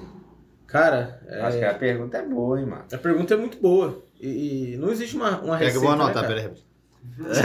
O, o Dudu sabe, pô, não existe uma receita. É a gente errar, aprender, trabalhar até mais que os outros, né? Suar um pouquinho mais do que, do que sabe e, e não ter não ter orgulho de saber quando erra, de virar as costas e de pensar, falar, pô, errei, volta atrás, acerta, erra, é, errar até acertar. E não ter, não ter vergonha, cara. A gente, tá, a gente mais erra do que acerta em, todos, em todo o tempo, mas é, quem tá vendo lá, do lado de fora só vê o acerto, né? O erro, a gente supera ele. Então, assim, acho que se eu soubesse uma receita, um, um beabá, era muito fácil. Todo mundo sabe que o negócio é, é, é no dia a dia, no skin the game, como diz o povo aí. Uhum. Errar e acertar e, e não, ter, não ter medo, botar a cara a tapa. Que a experiência vale mais que o dinheiro, né? Porque Sem você vai dúvida. conseguir ter a consistência do negócio e tudo mais. Sem dúvida. E né, cara? E às vezes, assim, é, a gente erra mais que acerta, só que o acerto, quando acerta também, vai muito, ou vocês acertam mais do que erram, porque assim, às vezes a gente a gente erra mais que acerta, mas às vezes porra nenhuma, às vezes acerta muito mais. Não, cara, é porque quando você erra uma vez, você tem que, você tem que entender que isso precisa servir de aprendizado. É comum, muitas vezes, você, você, você não pode persistir quando você está vendo que, o- que o negócio está dando errado. Então isso vira um aprendizado. Você, você incorpora isso dentro do você. Então, pô, já errei isso aqui, não vou errar de novo. Vou- o próximo erro vai ser um pouquinho mais, mais hard. Aí você vai subindo de nível mesmo, de fato. Às vezes a gente tem, tem história que, que eu lembro de, de coisas que a gente fazia puta, era tão claro. Hoje em dia era só instalar o dedo que eu saberia como resolver. E demorei anos para conseguir resolver. que massa. Só que é, vai tudo de onde você quer chegar, cara. Se você tá, tá, tá sossegado com uma, duas lojas, ou só com uma loja, meu sonho é ter uma loja bombando, cara, você vai conseguir. Agora, se você quiser ter 200, bicho, eu tô errando e tô feliz em continuar errando, cara. A gente tem que errar até, até chegar lá, sacou? E quando chegar lá, eu vou entender e vou poder falar para outras pessoas que querem chegar a 200 que, que o caminho é esse, sacou? Vai francar o maturado, Dudu? Quem sabe? É, já estamos namorando esse projeto aí. Ah, esse Vamos, vamos- vamos ver de qual é. Não é não? É, Mais uma pergunta de Lá vem. Amanda. Ela é... Quem que é essa Amanda? Já viveu alguma situação engraçada, alguma coisa que te deixou muito puto? Essa semana ainda não. Não, mas, cara, eu sou o cara mais estabanado que você imagina, que você conheceu na sua vida. Então, eu já, já passei por muita situação constrangedora, já... Enfim. Quer contar nenhuma pra nós, não? Dá uma palhinha. Ah, cara, Nós estamos rindo. pode ser na nós- época da música, que aí não me, me compromete profissionalmente. Pode ser também. Cara, eu tava tocando numa festa é, que tinha uma. A gente fazia uma época que a gente cantava num boteco e colocava um sofá pra, pra cantar moda de viola e tal. Cara, eu não vi que o sofá soltou o pé. Aí eu tô com o violão tocando e no que eu encosto, bicho. No Fama, cara. No Fama, tinha umas 4 mil pessoas. No que eu encosto, velho, foi só o pé pra cima. Voou o pé pra tudo quanto é lado. Aí violão caiu, Não, André estourou ter o som. né? Cara, aí tá no show seu. Tá doido? Cara, eu abri o olho, tava assim, a banda atrás mijando e de mim. Tá doido. Nossa, velho, No caiu no sofá, no fama, velho. Nossa, velho, fama era bom demais, né? Cara, Nostalgia Dá total. vontade de ir embora, né? Tá Nossa, doido. mas eu, eu acabo que. Essa, isso é só um pouco do que eu já fiz, infelizmente. Sou muito estabanado, cara. Essa é boa, essa é boa. Renan de Deus. É verdade que você tem uma música chamada Vai Maranga? O Renan é foda, hein? Então, a gente tinha um grupo no WhatsApp, tem ainda, até hoje. Até pedi pro pessoal pra me relembrar ali. Que, como eu era da música, cara, eu criava. Eu criava paródia pra todos os amigos.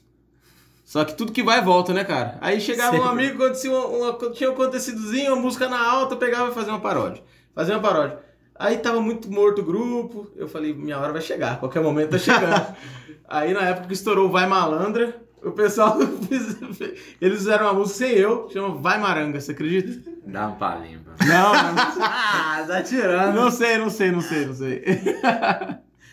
Mas, pô, foi. A galera é sacana, né, velho? Não pode, né? Nossa amiga Camila. Camila Faria. Quando começou a empreender, perdeu amizades? Sim, Galera infelizmente. que é treta, tá? Galera Tá que. É. Não, infelizmente, não, não só pelo negócio, cara, mas acho que tem, tem amizades que não estão com o mesmo objetivo de vida que a gente. Então, não que eu deixei de ser amigo, mas que foi pro outro lado, cara. Procurou outro rumo, às vezes é, não tem um, um objetivo de vida tão longe, tão grande que nem eu tenho. E, pô, afasta. Perdi, perdi consegue amizades. compreender também que você tá lá em outro prol, né? Amigo de verdade é aquele amigo que você não precisa estar toda semana falando, dando um oi. É o cara que você encontra depois de dois anos, dá um abraço e fala, caramba, velho, parece que foi ontem que a gente se viu. É, e, e esses caras mantêm, são poucos, né, na vida. Quanto mais velho a gente vai ficando, menos esses amigos vão, vão se mantendo. Mas sim, perdi. É, foi muito boa pergunta, viu, Camilinho? Parabéns. perdi amigos, sim, e não só pelo negócio, sim pelo, pelo sonho, né? Entendi. Camila ainda perguntou se você prefere hambúrguer ou japa. Mas depende do, depende do momento. Eu acho que é japa, tá? O tanto que você comeu aqui. Não, Nem pô, parece que é o dono, né? Não, hoje eu almocei Racuna. Então, pô, já põe um ponto pro Racuna. Justo. De tarde comi um Racuna e antes vim pra. E agora comi o Japa. Então, Justiça, Tem que cara. equilibrar, né? eu tô no 50-50 e não vou, não vou me comprometer nessa história aí, não. Tô no meia-meia. O Matheus Mafia é, perguntou se você já fez agronomia. Aí, já falou. O Mateuzinho estudou comigo no cursinho quando eu tava saindo da agronomia. Eu lembro que- dele e é na querendo- equipe, eu acho. Fiz cursinho com ele na equipe. E o Mateuzinho hoje tá, tá bombando aí, vendendo celular aí, tá, tá, com, tá com um projeto gigante aí. É, eu, eu, eu, Fred Rosa. É, como surgiu a ideia do Racuna Batata? Já, já falou, né? Você pretende expandir negócio em outras áreas? Pretendemos, pretendemos, acho que isso vai. A gente é do varejo, cara. Pensando, pensando em outros negócios, acho um pouco, um pouco amplo demais. A gente quer, quer seguir nessa, nessa onda do varejo, pegar um japa, um hamburgueria que a gente já tem e a partir daí vamos procurar outros negócios. Vamos procurar uma saladeria, uma sorveteria, vamos, vamos para esse ramo de, de, de né? varejo. Uma casa de carnes, quem sabe, né, Gomit? a gente pretende sim, a gente quer, quer expandir e a gente já tem equipe pra isso, cara. A gente já tá, tá, no, tá no ponto lá, só esperando marca nova pra gente meter pra frente. É, como que foi passar pela pandemia? Pô, isso é uma pergunta profunda, cara. Acho que se, se tem algum se tem algum comerciante, empresário nos ouvindo aí, vai saber que foi, foi a prova da vida de muita gente. O Dudu também sofreu por isso. É, a gente tem, pô, se falar que não sofreu é, é, é clichê.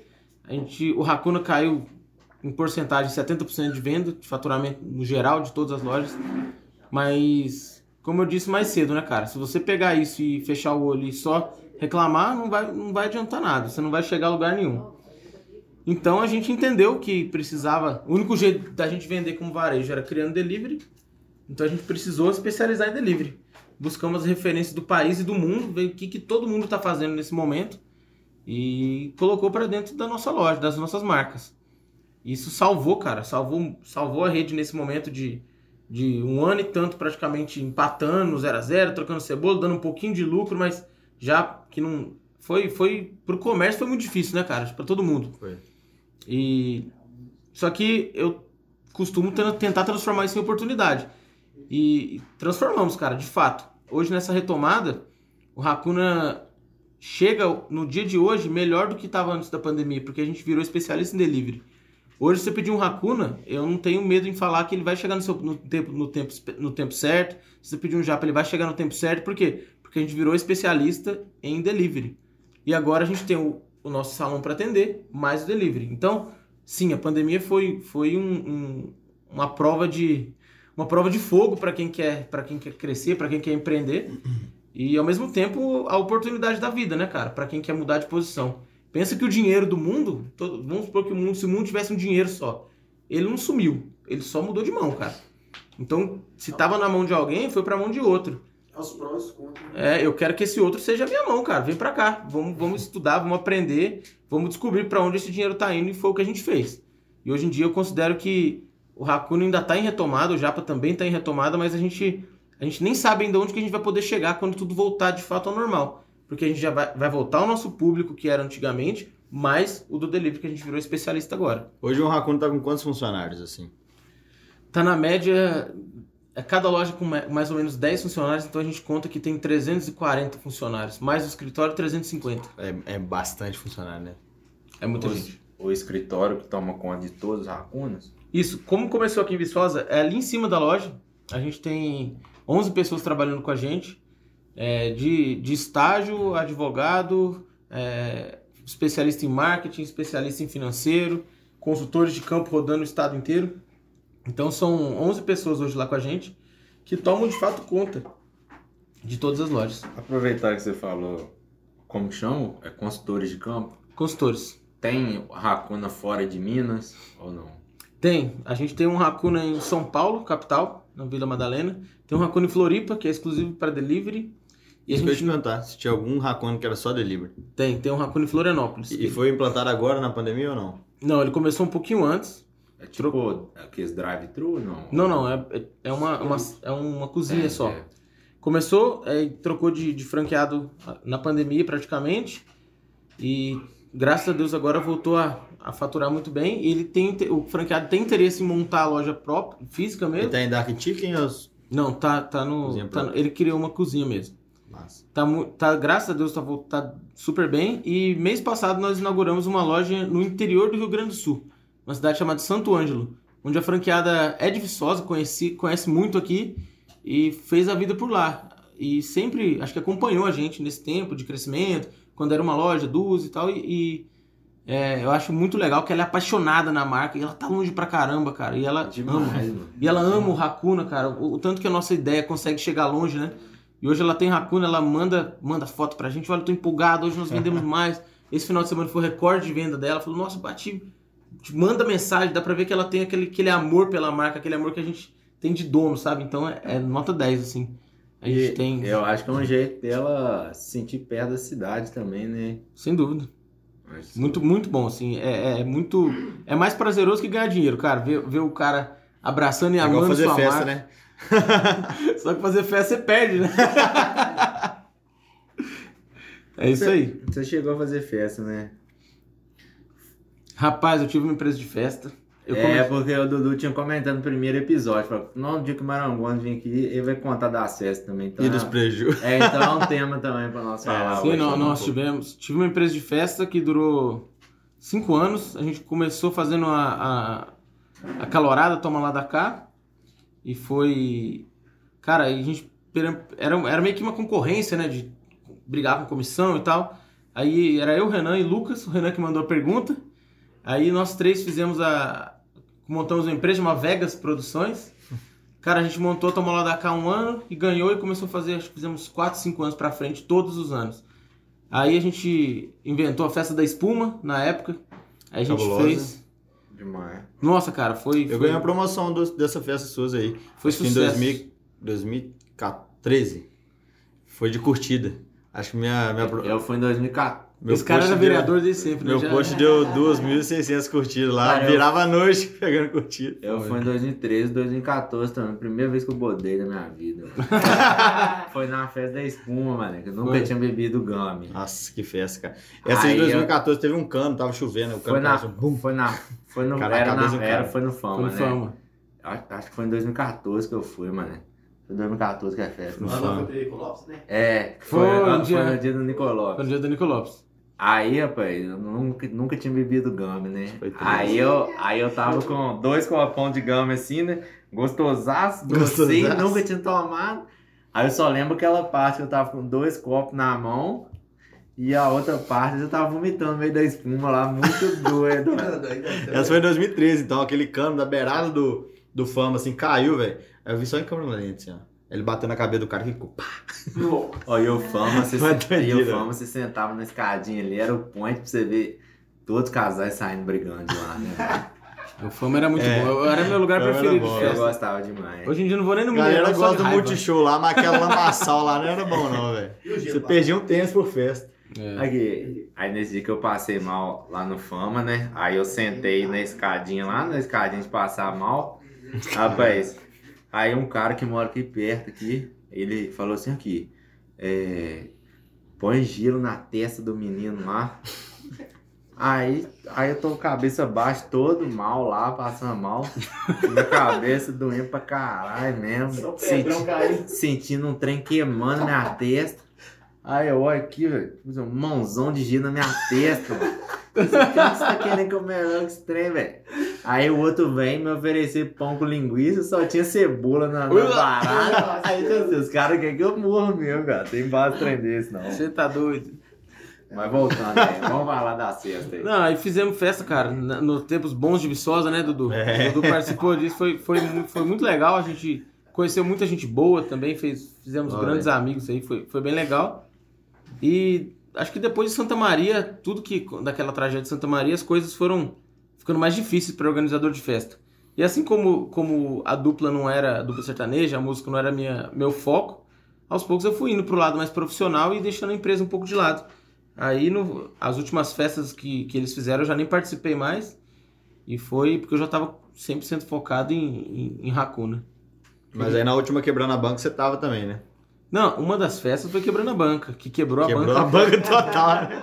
Quebrando a banca, a gente tomou um prejuízo legal. O que mais? Fizemos 30-30, que também foi um prejuízo legal. Open Budweiser, né? Depois, depois Ah, do Santa cara, Maria, as coisas bom, só desandaram. Não, é porque Open Budweiser. Eu achava que a festa ia bombar, velho, mas a galera não compra por bebida compra. em Viçosa, velho. É um trem doido demais. É mesmo, velho? Não compra, cara. Não Eu sabia. já tomei prejuízo fazendo Brahma. ah, não, mano.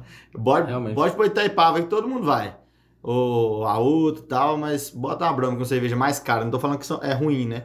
Que é mais caro. A galera não vai por causa de bebida, não. A galera vai por causa por da festa. atração, né?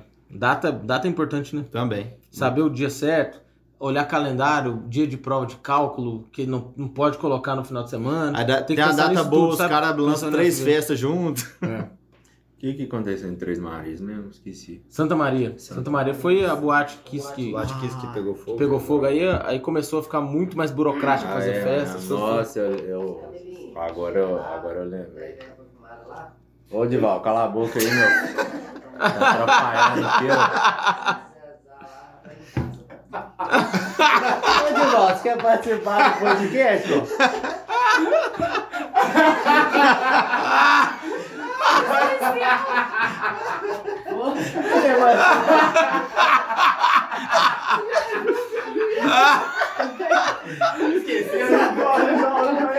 Esqueci que tá aqui.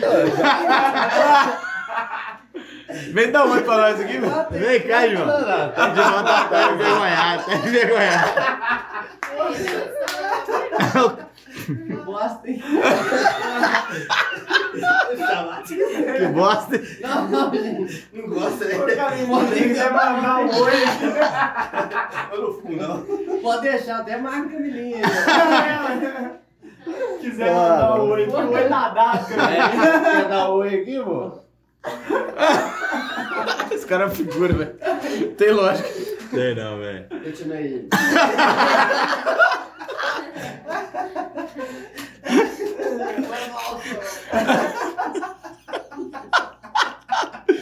Que cara engraçado.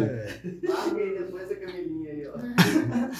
Por, ó, Nésio Júnior perguntou, por que torcer pra, por que torcer pra time pequeno?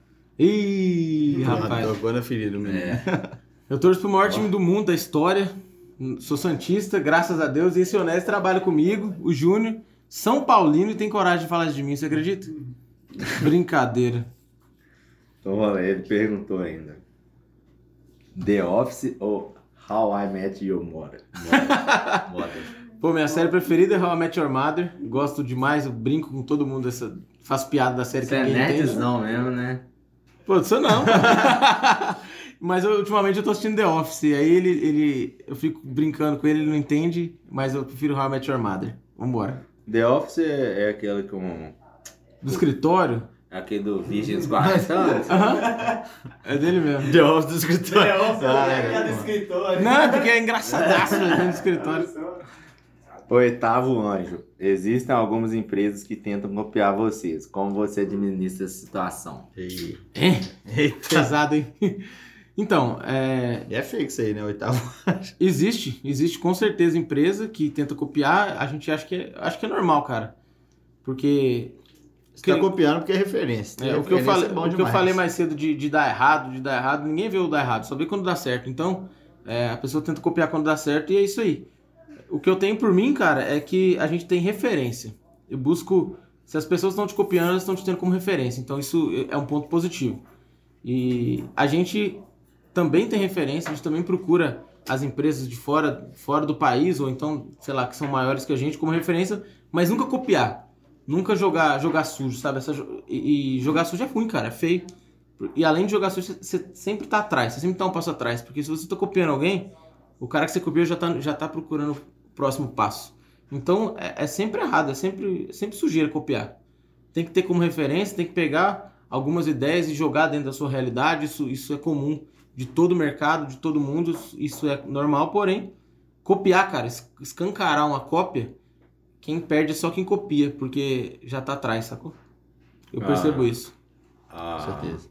Nossa última convidada, né, a Amanda, ela surgiu uma pergunta assim também pra ela. E ela falou que que tem gente que copia, copia até nome e os nomes, os nomes que ela coloca nos copos dela lá são nomes que tem uma história por trás e tal. Exatamente. O significado, né?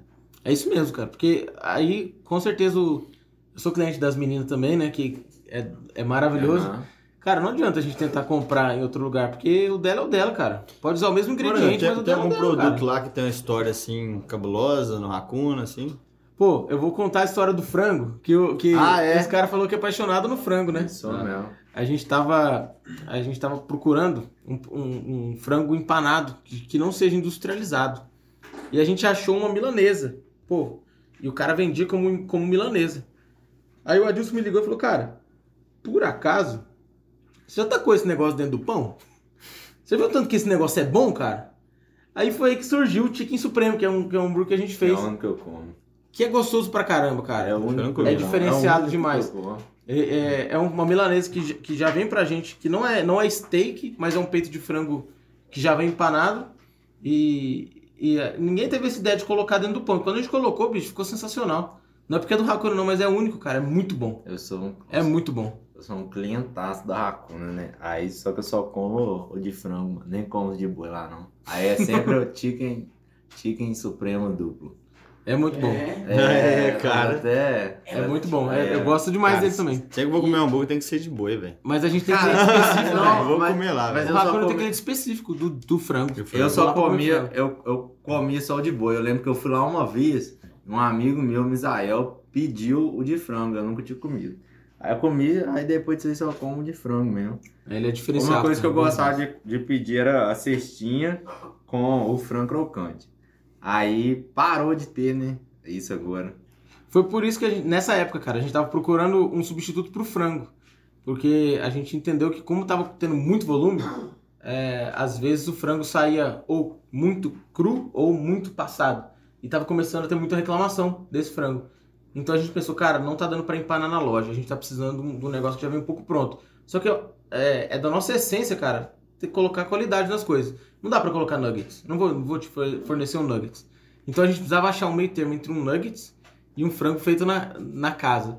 Aí foi aí que a gente foi, foi procurando, procurando fornecedor, caçando fornecedor até achar esse frango. Que já vem pra gente empanado, mas não é nuggets. É o peito do frango mesmo, sacou? E é isso que foi um Ah, diferencial. então não é seus não, né? Não, é pro- Era doido pra perguntar como que vocês faziam, mano. É, porque eu, É um fornecedor secreto lá do.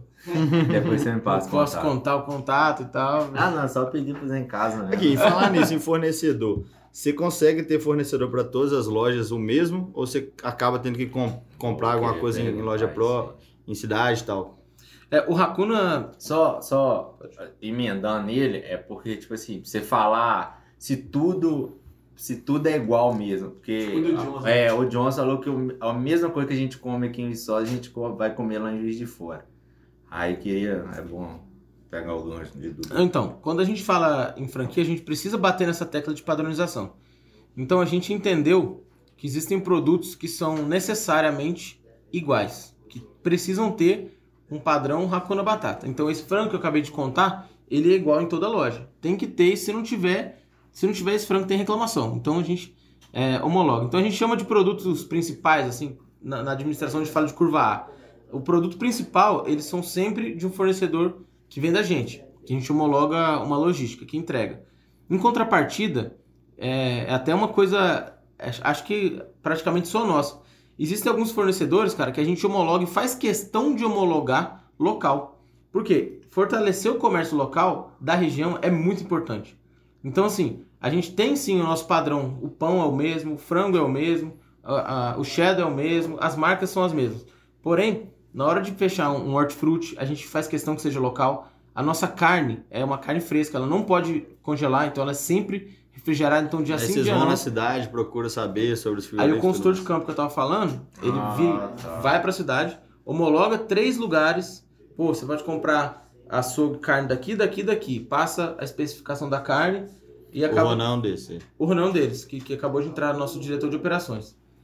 Aí, nisso, cara, a gente consegue fortalecer o comércio local, que é muito importante. A gente entende que, que não nada cresce global, a gente precisa pensar no, no próximo, no, no próximo da gente. Então, o comércio local é muito fortalecido e o nosso padrão também é mantido. Então, a gente tem sim, resumindo, né? A nossa, a gente fala que é semi é, homologado. Tem produtos que são e produtos que são de casa. Acaba que a gente consegue agradar os dois. Não, mano. Porque esse- no setor alimentício é muito difícil, né? Você conseguir fazer homologado no Brasil inteiro, né? Porque É, pode ser que não vai abran- abranger caro, todo cara.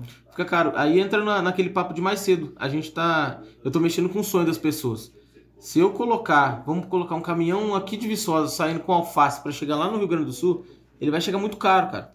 Então, se eu obrigar o cara a comprar o meu alface, que é uma coisa que ele pode comprar ali do lado e não vai, não vai interferir no sabor, eu vou estar ganhando dinheiro e o cara lá na ponta vai estar perdendo. Só que eu tô mexendo com o sonho dele, com a vida dele. Então, amigo, compra o seu alface aí, cara. Compra o alface mais barato, fortalece comércio local, faz o cara do alface vir comer um hambúrguer com você de noite, porque você tá comprando muito dele, e você tá girando a sua economia. Em contrapartida, é, o pão a gente não abre mão que seja de tal marca. Então, o pão, a- o bacon tal, a gente tem uns padrões que já são para como cima. vocês fazem com o frango? O frango é um, é uma, é um, é um, um único produtor ou é uma, É uma indústria já. Que uma já indústria entrega- que tem em vários lugares? Ou... Porque, tipo assim, em Minas, beleza, mas pra chegar lá no sul lá. Não, então, exatamente. É, essa, essa empresa que a gente fala que é, que é, que é homologada nossa, ela tem que distribuir em todos os lugares. Então, quando a gente vai na fábrica, negocia o preço do frango e, e quem compra é essa logística, é, um- é uma, é uma empresa terceirizada. Essa empresa compra esse frango e distribui. Ele já tem distribuição no Brasil inteiro. Entendi. Então já chega pro cara do sul. A gente compra aqui e chega lá. E que eu for lá, vou comer um racuna lá pra ver se é igual. Pode ir. Vai lá em BH, mais perto. Justiça. Juiz de Fora, Pon- Ponte Nova, Rio Branco. Tá tudo aqui pertinho. Né? Fala mais 20 lojas aí. O bar. O bar também tem. Tem o bar. O bar também tem. Já de. Muriaé. Acho que. Acho que. Eu na inauguração. Em É, Muriaé. né? Muito legal. Em Muriaé. Eu tava lá. Em Muriaé eu Tá. cheguei a comer. Eu, eu fui uma vez. Aí eu acho que no dia que eu cheguei lá, eu já mandei uma batata recheada lá mesmo. Tá vendo? Isso aqui é bom. Batata recheada é um produto que praticamente todos. É tudo local, cara. O cara o fornecedor busca lá no Ceasa e traz. Batata é batata em todo lugar, É, né? e, e- e a gente consegue Por isso cozinhar que é dentro de loja e né? tal. Por isso que eu, é uma das meus preferidos, é batata recheada. Pode crer. Adorava de frango, mano. Vocês têm que voltar, mano. Aí eu que fui comer uma feijoada lá outro dia, a mulher falou assim, hoje é o último dia. Eu falei, ah, não, vou comer meu, meu estrogonofe mesmo, eu gosto pra caramba. Feijoada é um produto que, que é sazonal, né, cara? Ele, ele multiplica a venda dele muito, Aí assim, quando é inverno. param, voltam, É, param, no, voltam. inverno, no, no inverno vende muito mais feijoada. Então é um Ah, produto que entra na no feijoada. verão, Entendi. No verão não vai, ninguém vai comer feijoada. No verão é pesadíssimo, né? É, Lembra aí mano. de você lá no MU comendo feijoada. Doido, pesado. É, e toda, exi- o- tem isso, né, cara? Dentro do Hakuna e do Japanobre a gente faz lançamentos. Isso que, isso que gira, faz a marca ficar, ficar falada no- na região. Vocês já fizeram lançamento, tipo, mensal do produto, pra ver se ele ia entrar? Você tirou a pergunta, É. né, cara? Já ia perguntar isso agora. Como assim? Como assim? É tipo assim, se você teve produto, tipo assim, um hambúrguer do mês. Exatamente. Aí, tipo assim, hambúrguer do mês lá. Aí, tipo assim, a galera gostou demais, nós vamos incorporar ele no cardápio agora. Ou não, não teve nada. Não, o que acontece é o seguinte: Viçosa é o laboratório de tudo, cara. Então tem vezes que tá testando alguma coisa aqui que não tá na rede inteira. Então, há, há uns dois meses, por exemplo, a gente tava testando cortar a nossa própria batata. Então vamos, vamos testar isso aqui para Eu dei ver, se- vários feedbacks em pra relação a isso aí. pra ver se é bom, se é ruim, como que funciona e tal. E rapaz, dá um trabalho, foi uma loucura. Peraí. Vai funcionar então não. Se, se tá difícil aqui, vai ser difícil lá. A gente tentou algumas sobremesas durante Alguns dias estava bom, alguns dias não estava tão bom. Aí a gente perdeu muito padrão. Então, peraí, não é, não é hora da gente pensar nessa batata. Porque isso era uma tendência que estava acontecendo no mundo. Só que a gente via que aqui no Brasil mesmo, as redes que faziam esse negócio de cortar batata, até mesmo, sei lá, aqui em Viçosa tem, em BH tem, vários lugares tem. Um dia vai chegar ótimo, vai chegar perfeito, melhor batata que eu já comi, no outro dia vai chegar, cara, como os caras me entregaram essa porcaria? E a gente não quer deixar essa imagem negativa nunca. A gente achou que conseguiria criar um, um- um modelo, um padrão para sempre ficar bom, mas não conseguiu. Então, então não É, rolou. te- Então, teve dias que eu, eu comecei a comer aquela batata já mais industrializada. Aí tinha batata boa, De um tá dia. gostando de falar, né? tinha batata que tava boa. Eu vi que era mais caseira, né? Um Mais amigo produzida ali artesanalmente. Aí a batata tava boa. No outro dia não tava tão boa. E eu cheguei a te mandar mensagem, desse você lembra, né? Eu lembro. E eu sempre peço estrogonofe batata. Bom demais. Agora eu vou ter que dar um, um time, né? E- Pode pedir o frango grelhado agora. E você, você usa. Por que, por que, que agora tem aquela batatinha ondulada? Porque já teve uma vez que eu pedi, não, teve uma vez que eu fui comer e não tinha ondulada. É tipo assim, é de, como que eu falo? É quando Por tem, é tempo quando- também, né? Não, a, a batata homologada do Hakuna é essa ondulada, que é- a gente chama de crinkle, né? Que ela é tipo, tipo Cheetos, assim. Aham. É, a, a homologada é ela, sempre, sempre tem que vir dela. Provavelmente quando você pediu é quando a gente tava testando essa batata que eu tava falando, que eu falei com o Ah. Dudu. Mais no meio do ano, né? que é que a gente tava testando a batata com corte nosso, que é a batata frita artesanal. Mas aí foi, foi um teste, a gente viu que era, que era bom, mas o trabalho que deu e, e, e as reclamações que estavam surgindo não valeu a pena. Então vamos Cara, eu acho que o- a questão da Essa- batata não era nem o sabor. O sabor era muito bom. A aparência. a aparência dela. Oh, mas eu acho que essa ondulada ela fica mais torradinha, sei lá. Ela foi feita para assim. delivery, né, cara? Ela tem uma cobertura de amido que, que ela, ela dura mais tempo. Então, se você comer ela gelada, ela vai estar crocante. Entendi. Então é sempre boa. não vai- é, é tipo a batata que não vai dar erro, sacou? Uhum. E já aconteceu uma vez que, por exemplo, eu fui pedir um almoço lá, pedi uma hora antes. Aí as meninas falaram assim: não, não, pera aí que eu vou fritar a batata de novo. Que a batata já não tava tão boa quanto eu deveria estar. Mas a gente não refrita, não. Frita outra. Não, não, foi outra Ah, tá, batata. pelo amor de Eu Deus. vou É, fritar não. outra É, batata. Deu, a intenção. É, é. não, mas é não. mesmo, era esse mesmo. Fritou outra nova. Outra é, isso, batata. é isso mesmo. E é exatamente isso, cara. É, é, Viçosa é nosso laboratório de erro e acerto. E o Hakuna tem como, tem como assim, lema dele de levar a experiência pro interior que, que não existia antes. Então eu lembro que quando o Hakuna lançou molho barbecue na época, não tinha barbecue no interior. Pra caralho. Aí, beleza, popularizou, mas hoje em dia, vamos pensar um pouco mais na, na galera vegetariana, a gente lançou o hambúrguer do futuro, que foi um, foi um lançamento nosso. Eu não sei se, se é exclusivo ou ainda é exclusivo em Viçosa, que tem esse hambúrguer do futuro, que é, uma, é um sucesso no Brasil inteiro, Fazendo futuro. né? da Fazenda Futuro. A gente conseguiu parceria com a fábrica, com a Fazenda Futuro. Pô, nós estamos em Minas inteiro, vem, abraça a gente.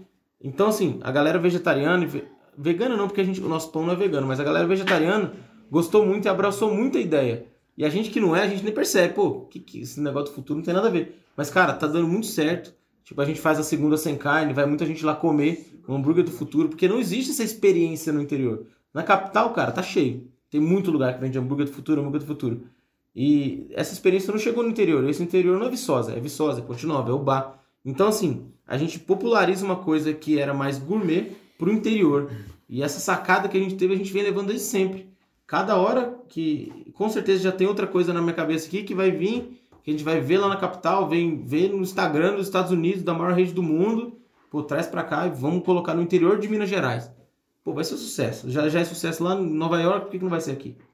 Entendeu? Então, nosso diferencial vem sempre aí. Sempre buscar uma experiência nova para o cliente dentro do interior. Isso que a gente fez também agora, já fazendo uma linha com o Japanob.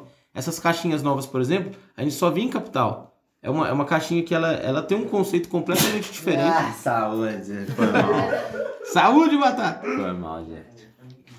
Aí essa é uma caixinha diferente. Pô, vamos, vamos levar isso pro interior. Vamos ver o que, que, que o cara de Ervalha, que tem 25 mil habitantes, vai achar de receber uma, uma caixinha como se fosse um presente. Aham. Bonita demais, mano. É E, diferente. e qual que foi a experiência lá em, por exemplo, em Ervalha? Já tá, já tá lá? Já tá todas as lojas. Graças a Deus tá, tá muito, tá muito bem, muito sucesso.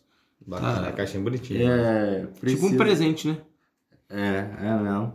Aqui você, aqui, aqui você pode pegar, depois de comer, você pode pegar pra usar, pra guardar. Né? É mesmo.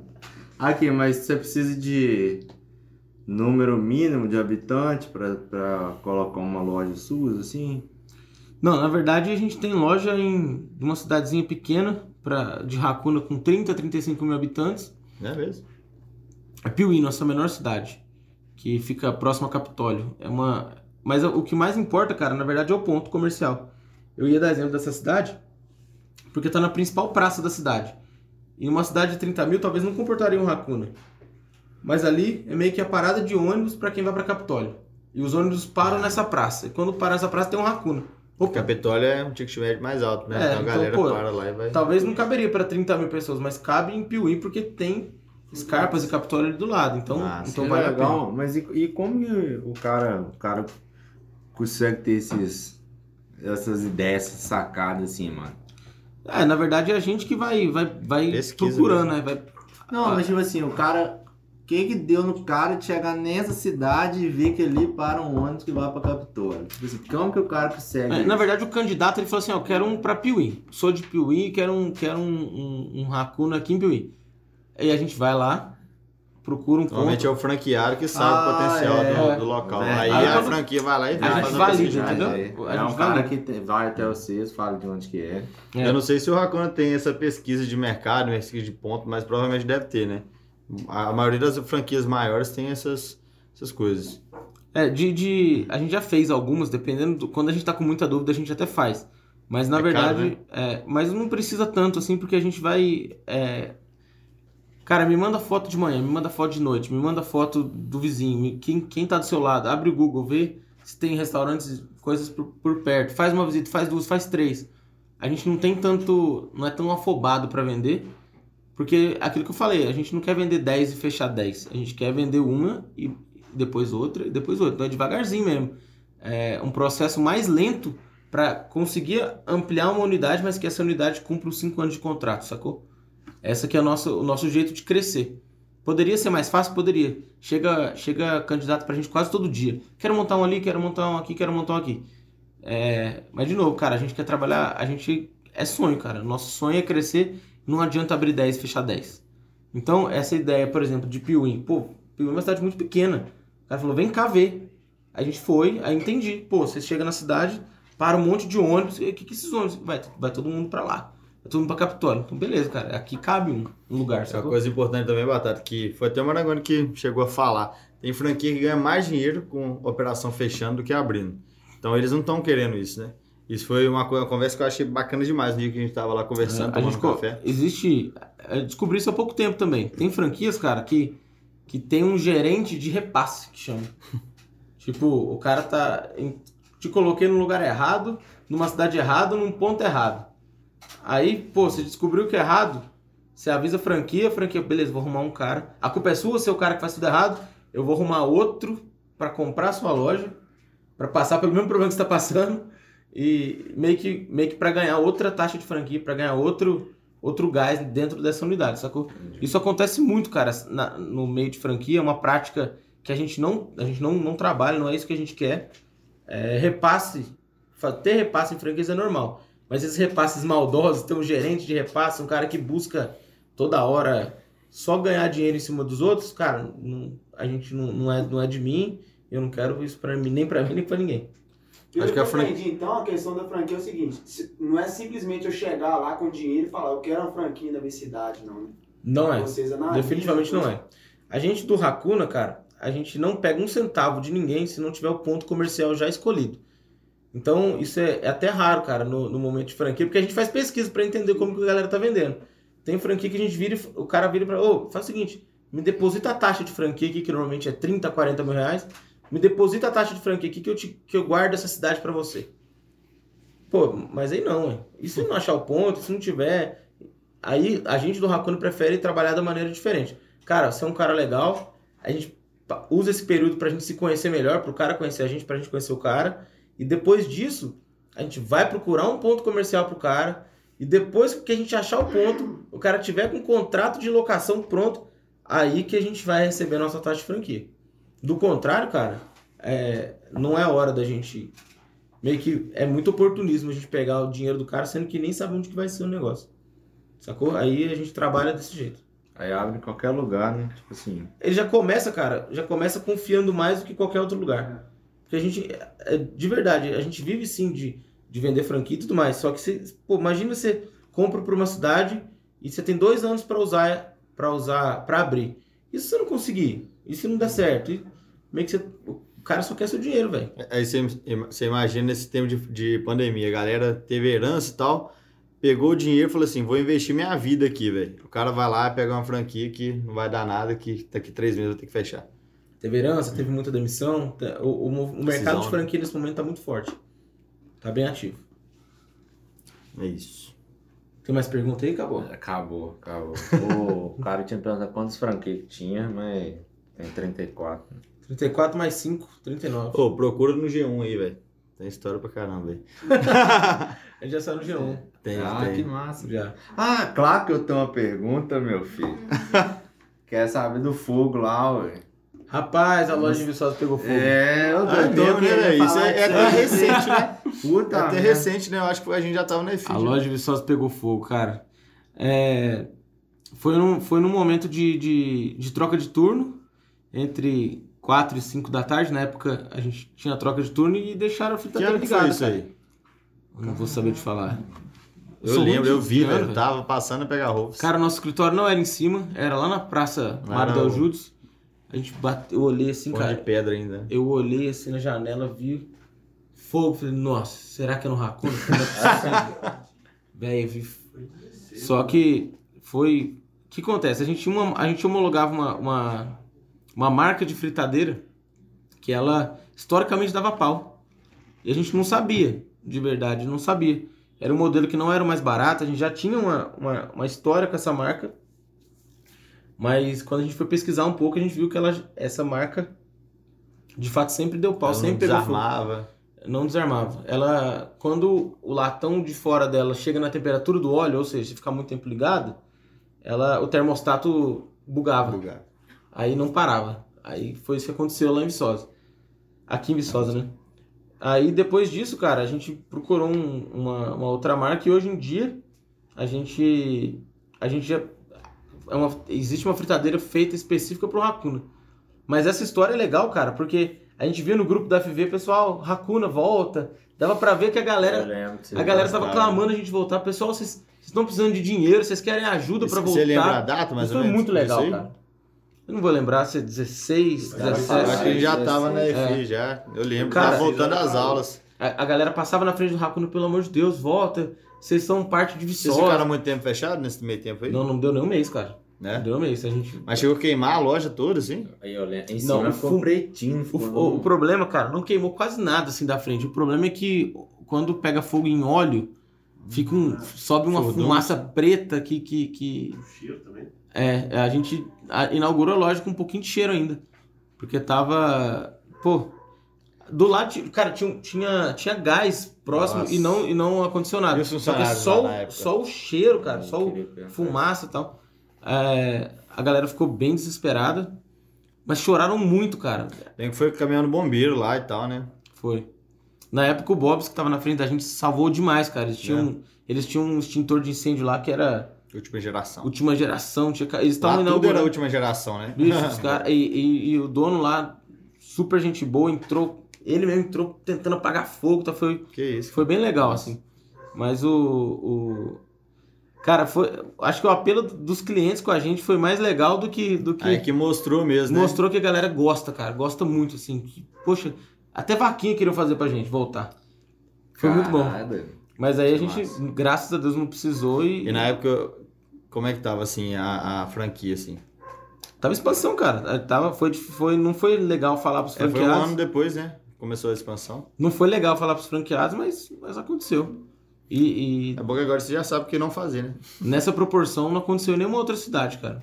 Já teve esse- essa mesma fritadeira deu alguns problemas, começou a, desarmar e tal, mas aí, como a gente tem alguns mecanismos de segurança, não chegou a, a pegar fogo, assim, desse jeito. Mas essa fritadeira já deu pau em outros lugares, sim. Nesse mesmo, nesse, desse mesmo problema. Só que a gente conseguiu evitar antes que vire um incêndio. Que loucura. Daí eu É, lembro eu fiquei cara. pensando nesse trem a semana inteira querendo fazer essa pergunta aí. Nem lembrava disso, velho. Não, não lembrava, eu, eu tá- tava, Foi- eu tava Foi um passando momento o difícil dia, pra gente, cara. Será Tá que a galera aula. tá, será que vão entender? Senão vão ficar com medo de entrar aqui, o trem É. pegar fogo de novo. Foi, foi, foi depois disso aí que vocês pintaram lá embaixo, lá, que tem uma cara mais... Não, o Hakuna já tá na versão 3.0 dela, vamos pensar assim. Começou só com batata no cone, aí depois a gente reformulou pra quando foi virar prato executivo e tal, que não era hambúrguer artesanal. E quando a gente entrou nessa onda do Smash Burger, que é a carne fresca, que é o hambúrguer mais artesanal, a gente mudou as cores todas, saiu do laranja, agora é preto, amarelo e cinza. Foi que teve uma terceira, uma terceira revolução do Hakuna. E vem nova aí, já tem, a quarta já tá, na- já tá no gatilho. Ô, Deus, quer, quer, quer dar uma palhinha? O que, que vai ter? Não, a- a, Ah, Não, pode. Vamos, vamos, vamos falar, vamos falar exclusividade. Não, é ficou... Você tá querendo um patrocínio? Vamos É, negociar é, isso aí, é, então não, tamo aí. Nós agora todo, Nós vamos conversar todo, todo aí. episódio. Tamo junto, hein? tá doido? Ah, é. O, o do Dio tem que ser lá no Raccoon, né, velho? Vai ficar em casa, né, velho? Do Dio, o podcast. Ah, é, justíssimo. É. Em breve vocês estão igual o Monark e o Igor 3K aqui. Ah, se Deus quiser. Gatão aí, ó. Se Deus quiser. Dudu fica falando assim, não, o trem é seu, que não sei o que, eu tô lá só pra te Não, velho, ele que criou o negócio, cara, caralho, tá doido? O cara quando tá aqui... Não, eu papo- ajudo de bom grado, cara, que é amigo nosso, caralho, mas. Papo flui cara, que a ideia caralho, dele, É, o velho. Dudu é um cara, cara famoso em Viçosa, né, cara? Todo mundo gosta. Ah, Ah, é, quem conta, conta pra ele, quando eu falei maior empresário de Viçosa. Nossa, zoeiro total no dia. Cheguei aqui, o que é isso? Eu não tinha lido a descrição, velho. Tava correria, né? Que isso, Batata? Não, velho, coloquei porque isso aqui. Todo, todo mundo me zoando, dá autógrafo aí, velho. Mas o Dudu é um cara assim, é, finge que ele não tá do meu lado aqui, né? E todo mundo que a gente pede referência dele pra saber quem é, como que faz, é só referência boa, só positiva. E você sai com ele na rua, parece que você, que você é famoso, cara. Ele dá um passo, um cara cumprimenta. Dá outro passo, outro cara cumprimenta.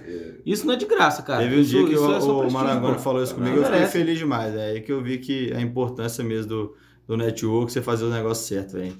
Isso é muito importante, cara. Cara, você vai colher. Você pode plantar, por mais que você não veja, uma hora você vai colher. Não tem. É exatamente isso, bicho. Esses dias eu fui na festa com o Dudu. Eu fiquei impressionado. Falei, Dudu, não é possível, essa festa é sua. É seu aniversário, não tô sabendo. Toda festa, todo mundo cumprimenta o cara. Eu Não, sei que eu- era cantor, né? Não, tinha, tinha um cara lá na época, o lá, pouca telha, velho, mas tá, tava... Os cara, o único cara que me reconheceu nem tinha cabelo mais. Eu Eu fiquei zoando a festa toda. Fiquei zoando a festa toda. Você tá bem, velho? O único cara que te reconheceu aí da dupla não tem cabelo mais, não. Aí foi Dudu bom. é o cara é bom, comp- companhia, bicho, festa mesmo, velho. Pode ir, pode ir junto, Não, o cara é mas bom. aí então. Deu mais, demais, pô. O Marangoni falou assim: você vai na festa? Eu falei, vou. Não vou com você então. Eu falei, então vambora. Chegou lá. É jeito. falei, demais. vou, vou Mas ficar amigo do vereador, né? pro rolê com você mesmo, né? Vou ficar amigo do vereador, vambora. Ah, É, a eleição tá chegando, Dudu. Tu, tu, tu- já tô, eu tô vendo já. de patrocinador, hein? Aí, ó. Os caras Não os deixa que caras gostam não. de. Tô fora. Dudu é forte na política. É, então. Foríssima. Mais confusão, né, Dudu? Chama o. Daniel aí daqui a pouco. Nem Daniel que é bom. Deixa ele. A ali tá gritando pelo cupom de desconto lá no Racuna. Dá pra fazer? E da rede liberar? inteira? Vamos liberar Rede o cupom inteira. Rede inteira? Justiça. Marangoni 10, o Brasil tudo. Vamos, vamos. O, o- a Amanda foi a pessoa que contribuiu com as perguntas, Ah, né? Amanda é foda. A Amanda merece um cupom tanto no Raccoon quanto no Japa, né? Justiça, justiça. Então, eh, vamos liberar um cupom aí, graças a Amanda. Então vai ser a Amanda o quê, então? Vamos criar um cupom BatataCast e colocar para pro Raccoon e pro Japa. O que, que vocês acham? Massa, hein? Justiça. É uma boa. Vamos ver? Tá valendo 10%? Vale que dia? A partir de daqui a pouco. Tá. Olha aí, melhor que é o meu. Dudu, Dudu bacalhou Então, o também. pessoal já chegava lá, cadê o desconto? Eu falei, não, calma, tem que ser na segunda. Não, aí nós- nós fizemos o treino sábado, só ia rolar na outra semana ainda. Nós não. postando, feriado, tudo. Pode colocar aí a legenda assim, ó. Aqueles negócios. Já Batata. faz aí. Mas qual que é, qual que é o cupom? Põe na tela aí. Então já batata. faz um videozinho aí, faz um videozinho. Qual que é o cupom? Batata Põe na tela aí, 10. BatataCast vale 10%. Ih, tá valendo prova, não é não? Ah lá, tá indo lá pro Instagram, pra falar. Põe na tela aí, BatataCast. Tá valendo 10% no Racuna e no, Brasil Japanobre. No Brasil inteiro. Só, só no link da bio, tanto do Racuna quanto do Japa, é, BatataCast vale 10%. Fechou? Maneiraço. Bonzaço, hein? Aqui, Tem eu... que criar rápido então esse cupom, né? Vai que... É, Eu- Aqui, amanhã tá acho que criado. o Marangoni é um que vai voltar com o Batatão 2.0 também, né? Já que o Raccoon já não vai pro 4. Vai, vai? Justiça, justiça. Eu O fico- John já fiquei falou muito- que vai vir de novo. Eu fiquei muito feliz, cara, com o convite. Ah, que vocês estão. Pô, eu já acompanhei. Falei, cara, esses meninos são, são pioneiros, né? Eles estão surfando, a- nadando no Oceano Azul aí, aprendendo. E, cara, me colocar nesse meio desses primeiros aí foi, foi muito legal. Fico muito feliz. Obrigado pela oportunidade, de verdade, porque, cara, é isso que a gente tá falando nos bastidores ali.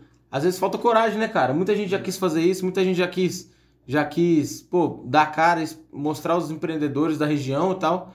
E vocês foram os primeiros. Eu fiquei feliz demais de eu participar e mais feliz ainda de vocês criarem isso tudo. Essa ideia do Batata foi sensacional, cara. Muito boa, É. muito legal, cara. Você vai para com certeza o, o futuro ah, é longo ah, pra ah, você, ah, viu? Queria agradecer por conta que a nossa mudança de nome também foi, foi muito graças a você também, que outra pessoa já tinha comentado, aí depois veio você que mandou mensagem diretamente para Dudu do nome. Eu sou E aí- muito intruso, né, cara? Credo. Fico até com vergonha aí- de falar E o isso. negócio foi o seguinte, eu mandei pra ele, o Batata falou assim, então vamos mudar. Já foi na hora, já mandei pra você e já, já tinha mudado. E, e aí, tipo assim, já tinha rolado essa história, né, que eu te contei antes. É, e aí, já vinha pensando nesse negócio, já, não, nós vamos, nós vamos trocar e tal. E aí você mandou aquela mensagem pra Dudu lá, falou, "Ô, tem gente de fora já perguntando se é só da galera de Viçosa, não sei o que e tal. É, na- é, Tem, tem assim- gente de Juiz de Fora que acompanha a gente também. O cara até compartilhou lá no Stories. Então, assim, aí você já mandou. Eu falei, "Ah, então tem que trocar mesmo. Pois é, cara. A gente vê que tava legal, o conteúdo tava bom. E você tava na, na, na internet, que é global, mundial, e chamando de Viçosa Cast, pô, é, res- com todo respeito ao nome, mas o nome tava muito pequeno perto do conteúdo que você estava entregando, sacou? Então precisava Que mudar. honra, hein? Ah, mas- Caralho, Batatão. Franquia daqui a pouco. Franquia de batata. Ele dormiu. É, pô. É, tava legal, tava É verdade. maneiraço, como eles dizem. Maneiraço. Tava bonzaço. tava legal, pô. O conteúdo aí vai, vai pra mais gente, vai sair daqui. O cara de Ubá pode falar, pô, Viçosa Cash, não me interessa. É. Mas o Batata Cash, pô, vai chegar pra todo mundo. Então, é, pô, dei uma sugestão. Falei, cara, tenta mudar o nome, mas eu tô só sendo um convidado, pô. Não posso, não posso Não, dar muito ideia pitaco. É, não, mas é sempre. Os feedbacks são sempre bem-vindos. Falando em feedback, gente, lembrando aqui que na descrição agora o tempo vai ser. Você pode clicar lá no tempozinho lá. que Graças a agora vai Renatinha. ser, vai ser as guiazinhas agora que a Renatinha mandou lá um feedback. Que, por exemplo, se você quiser saber a história da música do Marangoni, vai estar em tal minuto. Quiser saber do fogo, em tal minuto. Aí vai- a gente vai tentar fazer isso aí agora. Muito bom, muito bom. Que acaba sendo um tempo muito longo, igual do, do John, né? Quatro horas, imagina. Ninguém quer ficar escutando. Eu ouvi na velocidade Quatro 2, horas, confesso. Ah, não. É. Ah, Falando isso aí, velho, precisa aí. Tenta escutar o podcast em velocidade 1,5 ou 2, velho. Porque é muito melhor. Vocês perdem menos tempo, né? E, e dá pra vocês assistirem o vídeo todo, velho. Eu faço só isso no YouTube agora. Minha vida tá um e-mail Tá mais rápido. Exatamente. Não for ainda. Excelente. E. e... Não é cada um só. Ele tá esperando o momento dele, cara. A Lena merece pelo menos um oizinho, Não, né, cara? Tem que é. A Lena merece. Ah, não, Dá um oizinho pra ele. Esse cara é uma figura. Depois de quatro Heineken vai, né? Ô, Batata, faz uns cortes e coloca esse, ca- coloca esse corte, por favor. Não, vai ser, vai ser o thumbnail, né? A cara do do, Do Edivaldo. do Edivaldo, Edivaldo, tava chamando de Adilson. cara do Edivaldo na thumbnail. Bom demais, Nossa, cara. Muito bom. Então é Esse isso, episódio foi por muito mim. bom, cara. É, Gostei pro caramba. Curti pra caralho também. bom. Até a galera lá atrás interagiu, fazendo perguntas, é bom pra caramba. Obrigado, vocês Pô, quem quiser vir aí, camarote de 600 reais, tá? É, estamos precisando de um investidor, quem quiser investir na gente também. É, gente, invistam no comércio local, invistam no- na- nos empresários locais, invistam no, no Batatão aqui, que o Batata Cash começou e veio pra ficar. Não é não? Bom demais, velho. Bom demais. Obrigado, viu, gente? Aqui, De coração. Valeu. Agradeço Valeu. demais, obrigado Sucesso. por vindo. Amém. Valeu, Gomide. Mais Tamo uma, né? Valeu. Ah, mais um, né? Mais uma história pra contar.